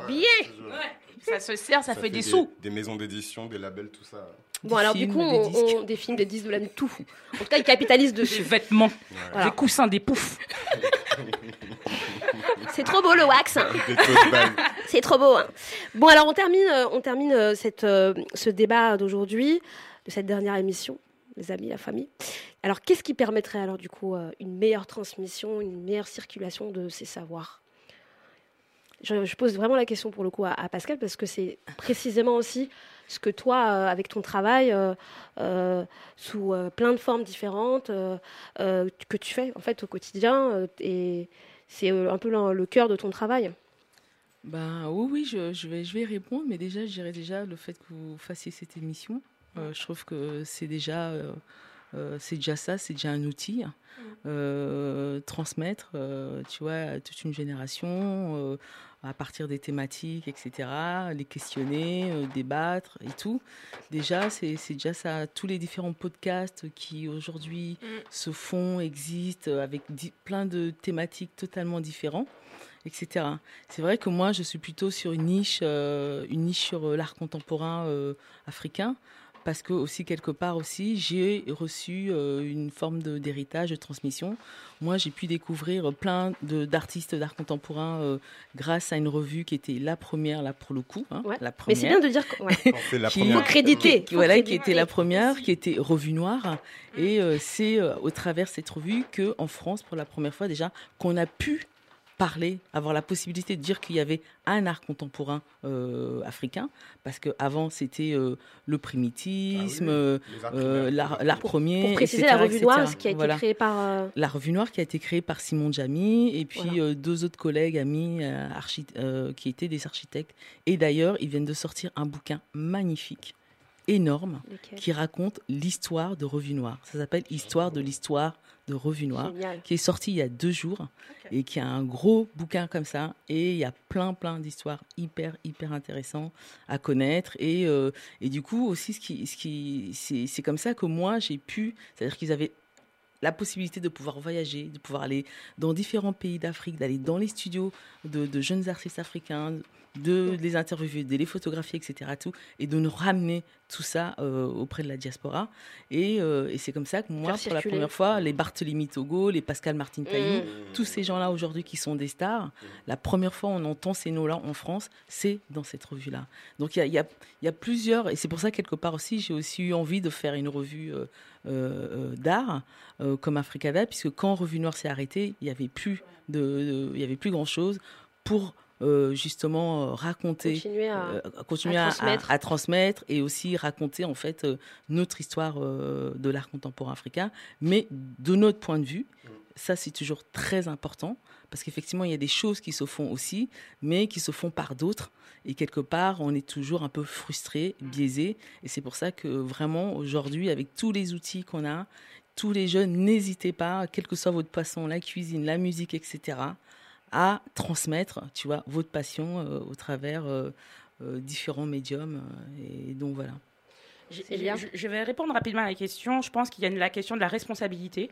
Pourquoi j'en parle? C'est parce que quand on a dit tout à l'heure là qu'il faut que nos parents, nos grands-parents nous racontent, il faut que les autres générations, d'autres, des mentors, peu importe, nous racontent, notre grand frère nous raconte, les futurs parents que nous serons vont raconter à leurs neveux et nièces ou à nos propres enfants, si on, on devient des parents directs d'enfants, il y a la responsabilité en fait. Si on ne comprend pas et qu'on ne sait pas qu'on a une responsabilité d'avoir, de, de- de raconter de cet héritage, d'un récit du passé, de nos vies, de ce qu'on a vécu, de ce qu'on sait, de ce qu'on a lu, de ce qu'on a entendu, en fait, il se passe rien parce qu'il peut. tu- je considère que moi, ça m'intéresse parce que je suis quelqu'un qui demande énormément.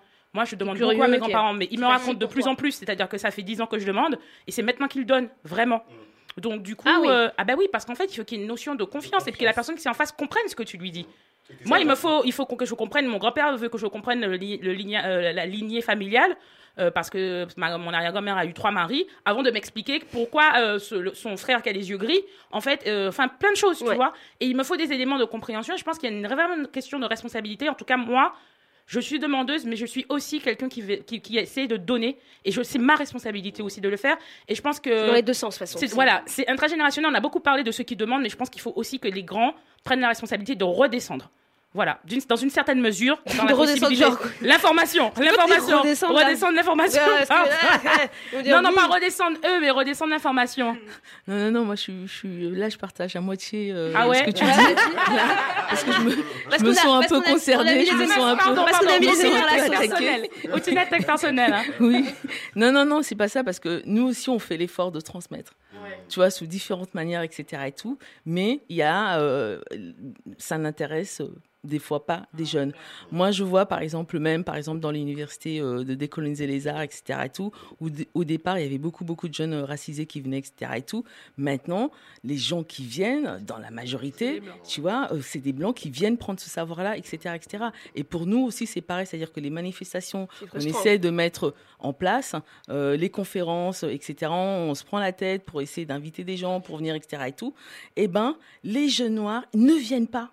Et là, les gens qui viennent prendre ce savoir, se nourrir et s'enrichir, eh ben, euh, c'est les, c'est les gens qui sont pas concernés.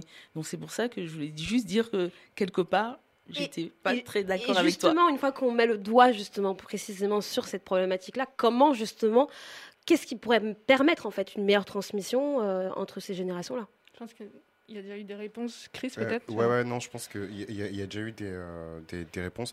Moi, sur cette question-là, je pense que ça doit, effectivement, ça doit venir des, des deux côtés, euh, comme le dirait euh, Célia.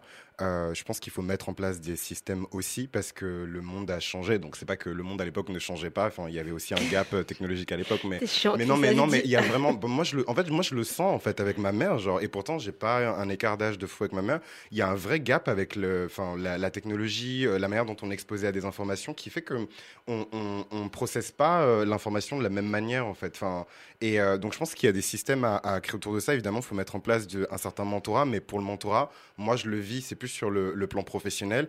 Euh, il faut aussi se mettre dans la condition du mentoré. Enfin, il faut montrer euh, à, à- à des personnes qui sont susceptibles de t'accompagner que tu veux apprendre, que tu es intéressé par l'information, que tu es prêt euh, à t'investir en termes de temps, là où ton mentor, il va peut-être s'investir, euh, je sais pas moi, en termes de, de, de réseau, en termes de, de- parfois économiquement aussi, parce que ça coûte de l'argent de transmettre de, l'information, de laisser une trace. Euh, il faut avoir accès aussi à ces, cette distribution d'informations. Donc ouais, je pense que le, le, le mentorat, c'est une bonne piste pour commencer, mais il faut que les efforts viennent des deux côtés.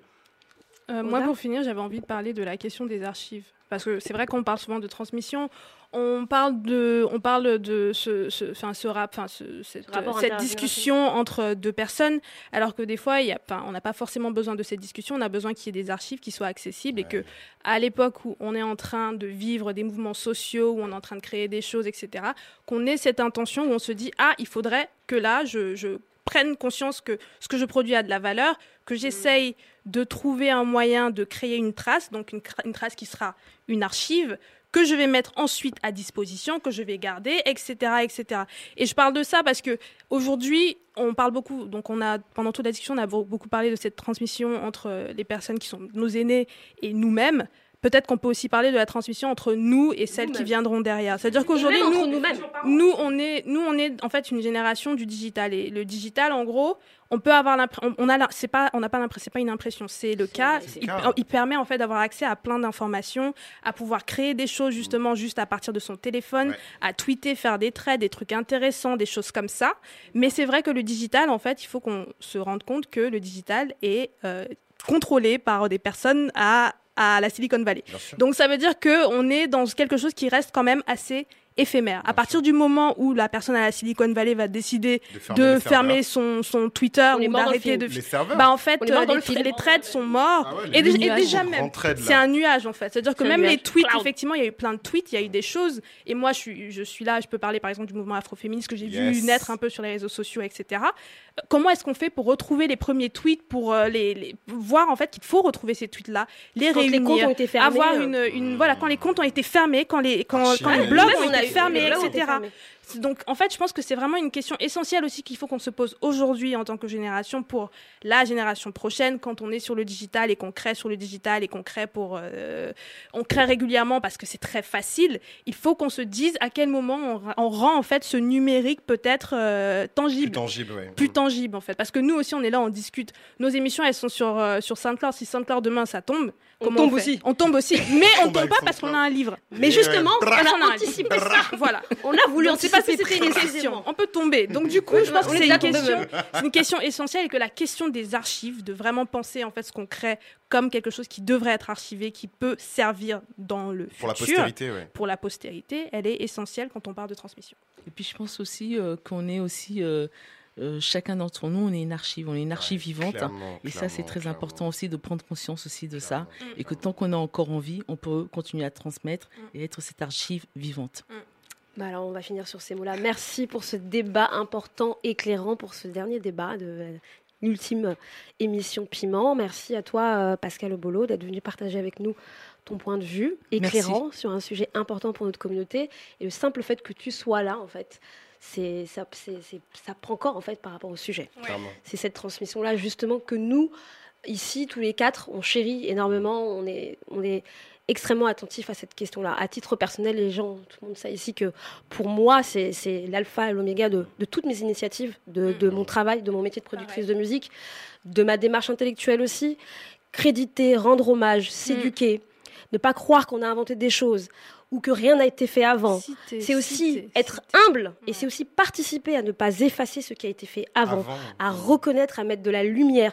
Et c'est aussi transmettre la mémoire. Et c'est en fait, en réalité, la capacité de pouvoir se réinventer et de créer. Voilà. On passe- on fait une Magnifique. pause euh, musicale? On se retrouve après pour le best-of. Je t'adore, je t'adore. Son love you. love all y'all. For real. I love girls, girls, girls, girls, girls. I do adore. Yo, put your number on this paper, cause I would love to date you. Holla at you when I come off tour. Yeah. I got the Spanish chica, she don't like me to roam. So she called me Cablon, plus mighty gone. Says she likes to cook right, so she likes me home. I'm like, un momento, mommy, slow up your tempo. I got this black chick, she don't know how to act. Always talking out her neck, making her finger snap. She like, listen, jigger man, I don't care if you rap. You better R-E-S-P-E-C-T me. I got this French chick that love the French kiss. She thinks she's Bo Derek, wear her hair in a twist. My Shetty Amore, to A Bell. Mercy, you fine as fuck, but you giving me hell. I got this Indian squad, the day that I met her. Asked her what tribe she with, red dot or feather. She said, all you need to know is I'm not a hoe. And to get with me, you better be cheap, lots of dough. Now that Spanish chick, French chick, Indian and black. That's fried chicken, curry chicken, damn, I'm getting fat. A roast pollo, French fries and crepe. An appetite for destruction, but I scrape the plate. I love. Girls, girls, girls,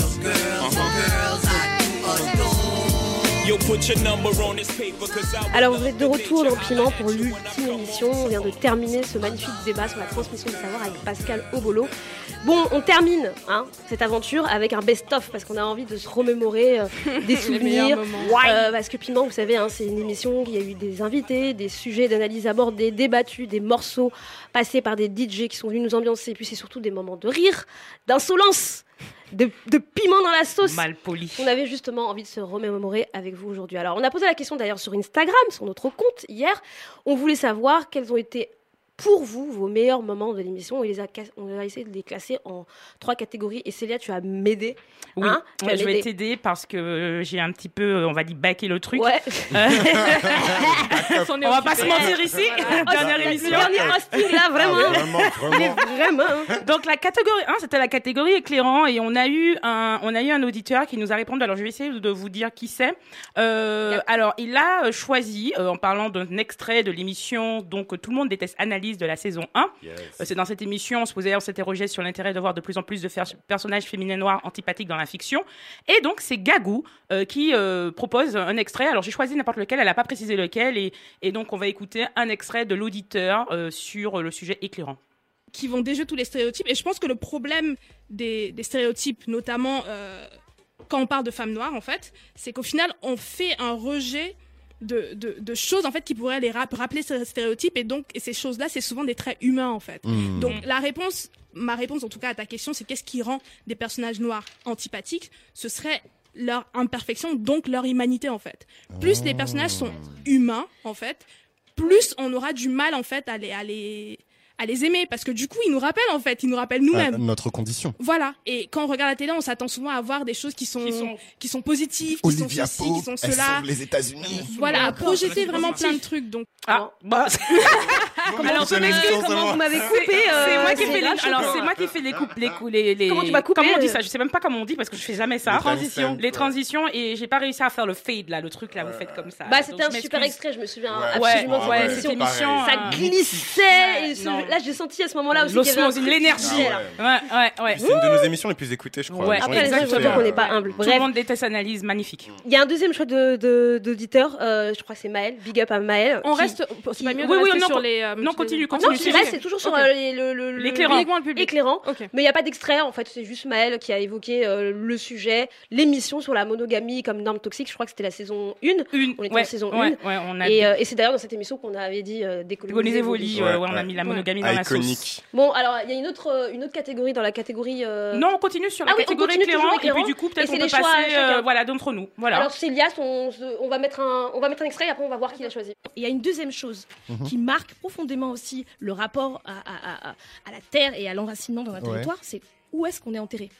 Où est-ce qu'on s'enterre? Et ça, c'est une question très importante pour les immigrés. En tout cas, moi, je parle pour les immigrés africains. C'est que souvent, et il y a eu, euh, moi, j'ai lu un, un ouvrage qui dit que euh, euh, il y a euh, 48% euh, des immigrés d'Afrique sahélienne, et en fait, si tu rajoutes Afrique sahélienne et Afrique centrale, c'est beaucoup plus que la majorité. Donc, c'est presque 60% qui se font enterrer dans leur pays d'origine. retournent. Et, et ça, c'est un peu glauque euh, peut-être de demander ça, mais Non, si on se demande autour de la table où est-ce qu'on voudrait Non, non, être enterré. Mais je crois que tu connais la réponse. Hein. Moi, jamais. Tu vois, c'est non mais c'est con, mais.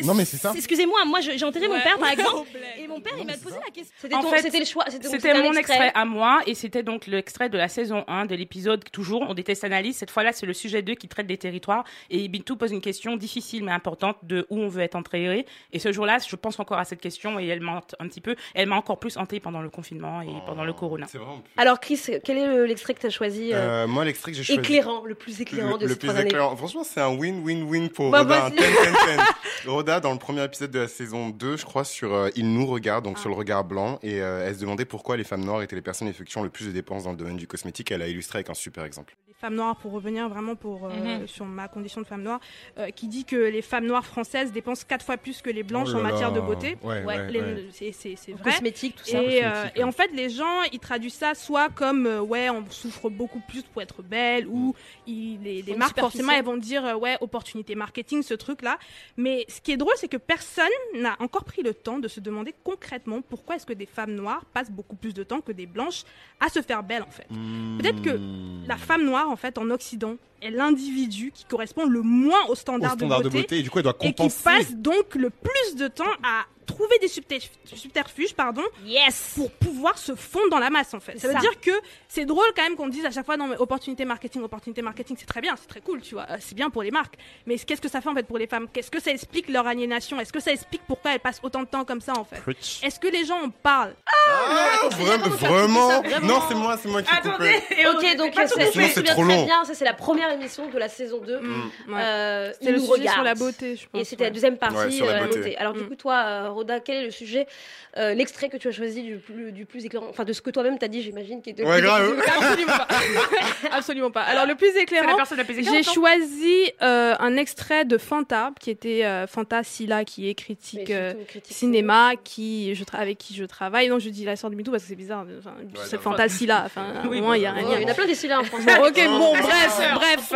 Donc Fantasilla qui était invité d'un épisode de la première saison qui s'appelait de, Black, de la, euh, la revanche noire dans le cinéma. On parle en fait, juste pour euh, contextualiser, de euh, des images. On par- pardon, excusez-moi. On parle plutôt de l'épisode Black Museum de euh, de Black Mirror. de Black Mirror. Merci Chris. Et elle contextualise en expliquant pourquoi euh, des fois les personnes blanches ont besoin de voir des images en fait euh, graphiques de noirs en train d'être violentées.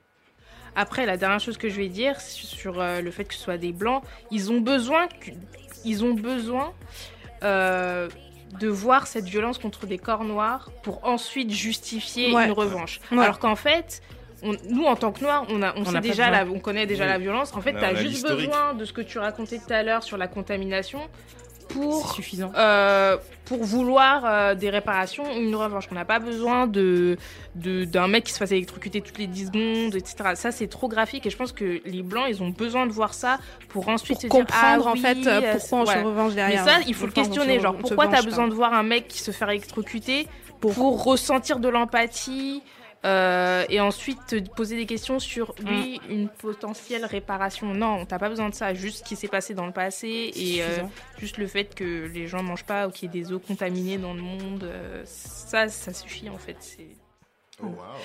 Je pense que vous avez entendu la petite transition qui a été. euh, On a demandé donc aux, aux- aux auditeurs euh, bah, euh, le- l'extrait le plus drôle. Donc il y a un choix de Sarah Bagda sur euh, Instagram qui évoque euh, euh, Roda. hein. On va écouter l'extrait euh, où Roda parle des acteurs blancs euh, sur la diversité. Et puis, ça m'a fait penser au nombre de discours de ce type qu'on voit dans les compétitions. Adèle qui dit en 2017 que sa récompense devrait aller à Beyoncé. Beyoncé, ouais. Patricia Arquette qui demande l'égalité salariale pour les actrices après sa récompense aux Oscars de 2015, etc. Et le point commun de tous ces acteurs, artistes, au discours plein de bonnes intentions et d'appel à la diversité, by any means necessary, euh, absolument aucun d'entre eux ne boycotte ces cérémonies. Tous les ans, ils sont là, acceptent leur récompense et redemandent la diversité le point levé. Et nous, euh, on, ne sait toujours pas comment, en fait, s'ils ont l'intention de euh, régler ce problème de diversité. Donc, bref, diversité, diversité, diversité. Mais quand il faut être concret, les criquets se battent en duel, comme d'habitude. Donc, je veux juste terminer en disant que voilà, euh, je propose personnellement aux artistes qui ne font absolument rien à part des discours sur la diversité, une fois l'an, quand ils gagnent, parce qu'ils gagnent pas tout le temps, c'est quand ils gagnent qu'ils font des discours, euh, de faire fondre en fait leurs récompenses pour financer des écoles de cinéma, je sais pas quelque part, ou euh, je sais pas moi, de nous proposer concrètement des plans d'action. Et s'il n'y a rien de tout cela, je les invite à Prends tes clics, tu niques ta mère. Voilà, insolence. Pas mal, pas mal, pas mal, Ah, pas mal. c'était alors. aussi mon extrait. Là, Ah, vraiment, j'ai- on était Ah voilà, bah. C'était aussi mon extrait drôle. donc- J'ai choisi le même que l'auditeur. et donc, du coup, il y a Giovanna euh, sur Instagram aussi qui, lui, a décidé de nous faire réécouter lorsque Julien, euh, du host The Why, euh, dans l'émission euh, Jésus t'aime. Ouais, en fait, euh, ce que nous dit Giovanna, alors on n'a pas mis l'extrait parce qu'on pouvait pas tout mettre, Mm. mais en gros, il nous dit qu'à un moment donné, euh, Julien, euh, on lui dit, euh, je devais, euh, je dois choisir entre, Entre je devais Jésus- choisir on entre, m'a demandé de choisir entre Harry Jésus Potter et Harry Potter, j'ai choisi Harry choisi Harry. Donc voilà, et il parle de Ah. émission J'étais pas Jésus t'aime saison 2. on, est quand même, non, on est quand même insolent, vraiment, Ah, vraiment. On apporte de rien. Bon, alors, du coup, vous, vos extraits. Alors, Chris, euh, pour toi, l'extrait le plus drôle. hein. Alors pour moi, l'extrait le plus drôle, c'est vraiment le mythique euh, On est tous des merdes de Roda dans Piment 8 saison 2. Roda rafle tous les Sera Oscars. un walk en 2018, vraiment. Je pense que tu vas en parler, genre décoloniser, euh, décolonize, Déconstruire, unlearn en anglais, qui est, qui a aussi cette notion de, euh, de, de désapprendre en fait, parce qu'au final c'est toujours un processus. Et je pense que les mots qui sont importants et qui peuvent être beaucoup plus intéressants que woke, c'est des mots où on a vraiment cette notion de euh, cheminement en fait, parce qu'on n'est jamais. Moi, je, je, je l'ai déjà dit, moi je considère que je suis une merde. Et que tous les jours je suis moins une merde qu'avant, et que, mais que je reste une merde en fait. En fait, t'es dans un process. T'es toujours ça. en train d'avancer, en fait. Je suis toujours une merde parce que moi, personnellement, enfin, je, j'ai quoi, j'ai 26 ans. Euh, j'ai commencé à vraiment être consciente de ma condition il y a 3-4 ans. Euh, il y a toujours 23 ans à défaire en fait. Et 23 ans, je les défais pas en 4 ans.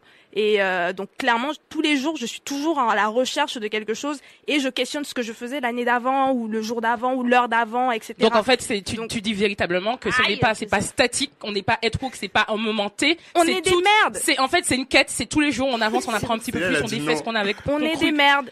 On des merdes. Moi, mais- moi, j'ai un moment, ouais, non, moi je suis pas merde. d'accord. Après, c'est Célia.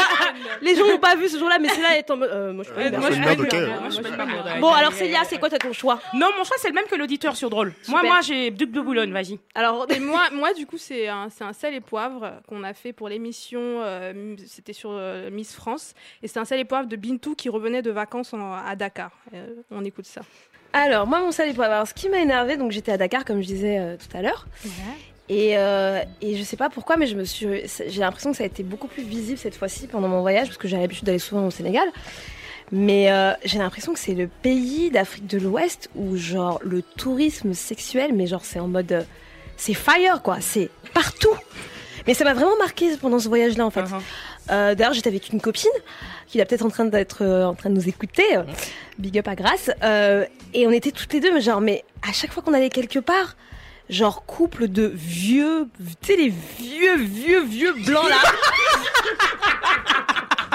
les vieux blancs avec leurs bides. Dégueulasse, tu vois. Mais non, mais c'est, non, mais franchement, c'est même pas caricatural parce que justement, je pense que j'en parle parce que on sait tous que ça existe et on a presque l'impression que c'est une caricature, mais sur la tête de Wham, cette fois-ci, c'était vrai. J'y allais partout où j'allais, il y avait toujours 2, 3, 4, 5, 6 couples. Ah ouais. Les vieux, vieux, vieux, vieux blancs. C'était drôle ça, c'était drôle, c'était drôle. Malheureusement. c'est une- Alors, du coup, la dernière catégorie, hein, c'est la catégorie pimentée. Donc, euh, il y a un choix euh, de, des auditeurs, enfin d'un follower sur euh, Instagram qui a choisi de, pour lui, l'extrait le plus, enfin le moment le plus pimenté, c'était sur la question sur le chlordécone. C'était un sel et poivre de Célia. On écoute un extrait. De 20 grammes à 100 grammes et c'est cool. Alors ce qu'il faut savoir, c'est que le chlordécone, en fait, c'est un insecticide qui a été fabriqué aux États-Unis. Euh, C'était en 1975 à l'époque, qui a été euh, euh, très vite considéré comme cancérigène parce qu'en fait, les personnes qui euh, fabriquaient cet insecticide aux États-Unis étaient très malades, avaient des problèmes neurologiques. Donc du coup, ils ont tout, tout shut down en fait. Sauf que la France euh, a l'a fait. Euh, Beaucoup plus tard, et en Martinique, on a réussi, enfin, on dit les cultivateurs ont demandé pour des raisons économiques, parce qu'il faut savoir qu'aujourd'hui, dans la banane, grosso modo, euh, il y a à peu près 10 000 emplois, donc à l'échelle de la Martinique, c'est énorme. C'était donc dans l'émission, euh, ce sel et poivre, Célia, dans l'émission The Black, The Black Black Exploitation, à Get. Out, et c'était de- la saison 1. On était Ouais, en ouais, on, 2017. on a, on a- on a parlé des- du chlordécone, il y a 2017. très longtemps déjà. Exactement. ouais, ouais. Alors du coup, euh, le, vos choix à vous, Roda, c'est ton choix pimenté Bah du coup, je crois que l'extrait que tu voulais choisir, mais c'était quoi? C'était quoi Euh, alors, je pense que c'était c'était euh, une c'était la, première réponse euh, de Célia sur le sujet réparation, Ouais. où elle explique pourquoi elle est pour les réparations. Elle dit je suis pour les réparations. Ok. Euh, bon. Alors, je pense que la réponse est, est- est déjà euh, évidente au vu de toutes les positions, Ah tous les positionnements Ah, que j'ai pris, pas, hein. Que j'ai pris hein. dans l'émission. Mais c'est un grand débat dont je vais expliquer pourquoi. Voilà. Et quelle est ma position Déjà, quelle est ta Surtout position que quelle est ma t'es en pull position jaune, euh, donc je vois que je t'es- suis t'es en, jaune. ja- en jaune en plus. J'envoie des informations. Bon, alors oui, je suis pour la mise en place euh, de dispositifs moraux, légaux, financiers, culturels, symboliques, entre autres, qui ont pour but de rendre justice à des groupes de personnes ayant subi des dommages. Tu es pour les Donc, réparations. je suis pour les réparations et pour les réparations multiples, donc j'ai dit, hein, etc., etc. Je suis pour des réparations qui demanderaient, en tant que caribéenne pour le coup, euh, aux anciennes puissances coloniales de reconnaître l'impunité du crime, la culpabilité, la responsabilité du crime et de réparer les dommages causés par la colonisation, par l'esclavage et réparer aussi les dégâts liés aux, pratiques pardon, néocoloniales depuis les indépendances, entre autres. Donc, ma position, oui, je suis pour les réparations. Mhm.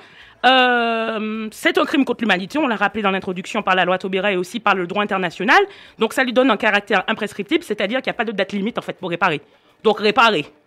Euh, politique, juridique, Mastent, elle, elle économique, en fait, culturelle, elle, elle a ramené sa longue Non, liste. c'était long, c'était long et c'était c'était assez. euh, Et c'était épique, cool. Ouais, c'était assez épique. Ouais, quand je me souviens très bien comment tu le disais, c'était schlac, schlac, schlac, schlac, schlac, schlac. ouais, ouais. Et toi, ton, ton extrait, ton moment le plus pimenté? Euh, ben, Le moment le plus pimenté, c'est encore Célia, euh, dans l'épisode sur la monogamie saison 1, à Yes. qui je demandais en fait un peu naïvement s'il y avait un lien entre la respectabilité et la monogamie.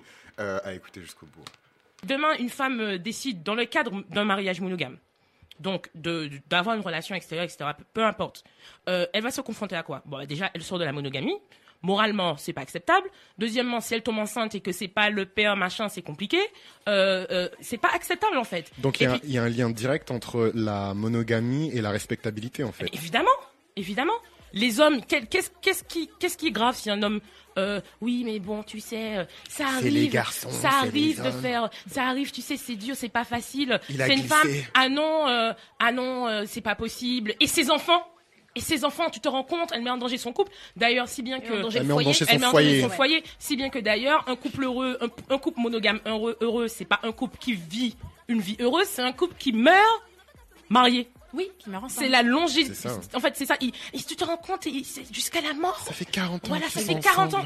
Mais 40 ans de quoi? 40 ans de misère sexuelle? 40 ans de... 40 ans de quoi? 40 ans de misère sexuelle. Ah ouais, mais c'était super cette émission. Ah ouais, c'était aussi la saison bien. 1. Ouais, saison, saison 1 en une, saison 2017, une. 2018, tout début 2018, je me souviens très bien. qui n'est pas disponible sur SoundCloud, mais qui sera disponible bientôt. Bientôt. Très bientôt. bien- très bientôt. Alors on termine du coup avec euh, Moi, ton extrait à toi. Mon extrait pimenté, euh, j'évoque la revanche noire et bah là, euh, j'évoque la revanche noire et la bataille de Vertière et bah là, embraye en fait sur Haïti et, et c'est et, et voilà, et c'est beau. Moi, j'ai, il m'a c'est beau, ouais. Mais pour moi, la bataille de Vertière, ça reste le truc le plus énormissime en fait. J'avais la, moi personnellement, j'avais exactement la même référence que toi. Euh, pour moi, c'est simple. Euh, Tu me dis revanche noire, euh, mille- 1er, 1er janvier 1804, tu commences l'année. tu commences l'année. Tu vois, tu commences l'année badam. tu vois. Et, et voilà, tu sais, et comme disait Dessalines, couper tête, boule écaille, tu vois. Et, euh, tu rigoles pas, tu vois. Ouais. Et euh, voilà, c'est, c'est, c'est, euh, c'est la révolte des esclaves. Et euh, comme disait euh, ouais, Césaire, c'est le moment où la négritude se, se met debout et dit non au sort euh, qu'on l'avait tracé, en fait. Ouais, Donc clairement. c'est, on n'a pas fait plus fort, en fait. On n'a pas fait plus fort. Je me souviens très bien de ce- cette émission. J'étais pas avec vous. J'étais à Conakry. Fanta avec nous. Et euh, super émission aussi. Émission saison- extraordinaire. Il y avait une énergie une. incroyable dans, le studio. hein. brillant. Je l'ai, je senti jusqu'à jusqu'à Conakry. jusqu'à Bordeaux, frère. Non, mais il y a eu des trucs qui se sont passés dans le studio et c'était là c'était trois ans. c'était quelque chose. Il s'était passé quelque chose ce jour-là, vraiment. Merci Bala d'avoir parlé d'Haïti et voilà. Merci Bala, merci Fanta, merci à tous ceux qui ont été là pendant trois ans, les invités. Merci, merci, merci. Vraiment, euh, j'ai envie de terminer euh, ça. euh, je, vais, je vais vous dire, on a commencé cette aventure le 3 juin 2017, ici dans les locaux de Reims, ou Reims, comme dit euh, Célia. Et on était en direct, hein, on a plongé avec toute, naïf- avec toute notre naïveté, avec beaucoup d'appréhension, mais avec euh, beaucoup d'envie dans cette aventure. Et aujourd'hui, on est le 12 septembre, on, on baisse les rideaux hein, de cette aventure radiophonique. Piment, c'était 45 émissions, c'était euh, la saison 1, on en a fait 18, la saison 2 16. On a terminé chez Nova euh, et on a arrêté de façon voilà abrupte à cause de la de la de la de la pandémie. C'est aussi autant de DJ, c'est plus de 90 sujets qu'on a débattus, qu'on a analysés, des centaines de sel et poivre, des, des, des centaines de morceaux. Et Roda qui est en train de me dire, est-ce que... euh, Alors, oui d'accord, merci Roda. Comme d'habitude à me, à me Vraiment. couper.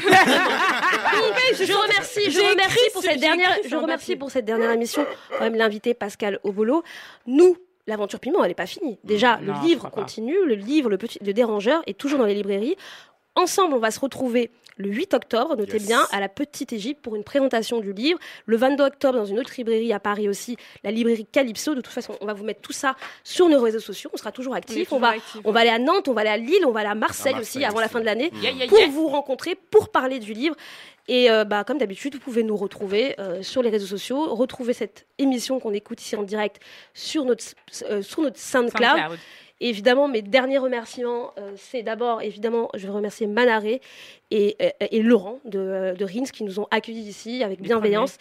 Et euh, vous, vous la famille, Yes vous la Yes, famille, merci. yes, yes, yes. Merci, merci, merci, merci, un milliard de fois, merci pour tout. Merci à toi, Merci à Bintou. toi. Merci à toi, merci, Roda. merci, merci beaucoup, et merci beaucoup au public parce que Et on, oui, on bien est là parce que il Parce y a qu'on On les a pas, mais justement, on continue avec eux. Merci mais c'est mais c'est vrai que il y a eu beaucoup de personnes qui étaient assez on a eu beaucoup de messages de Beaucoup, beaucoup. de non les Et il y a des gens qui disent je veux mourir, vous aussi, vous exagérez. Vous abusez, Vous forcez, vous abusez. vous abusez. Euh, En tout cas, merci à merci eux. beaucoup. Merci. Merci Et je voulais simplement vous Public. Dire que merci à vous parce que c'était une expérience cathartique et euh, j'ai beaucoup appris sur le continent et c'est grâce à vous, vous tous les trois. Donc merci. Pareil, Merci à toi pareil. Célia. Merci Merci Célia, à toi, merci Célia. Roda, merci Chris, Merci. merci à tous et on Big up vite. Ciao ouais. Piment.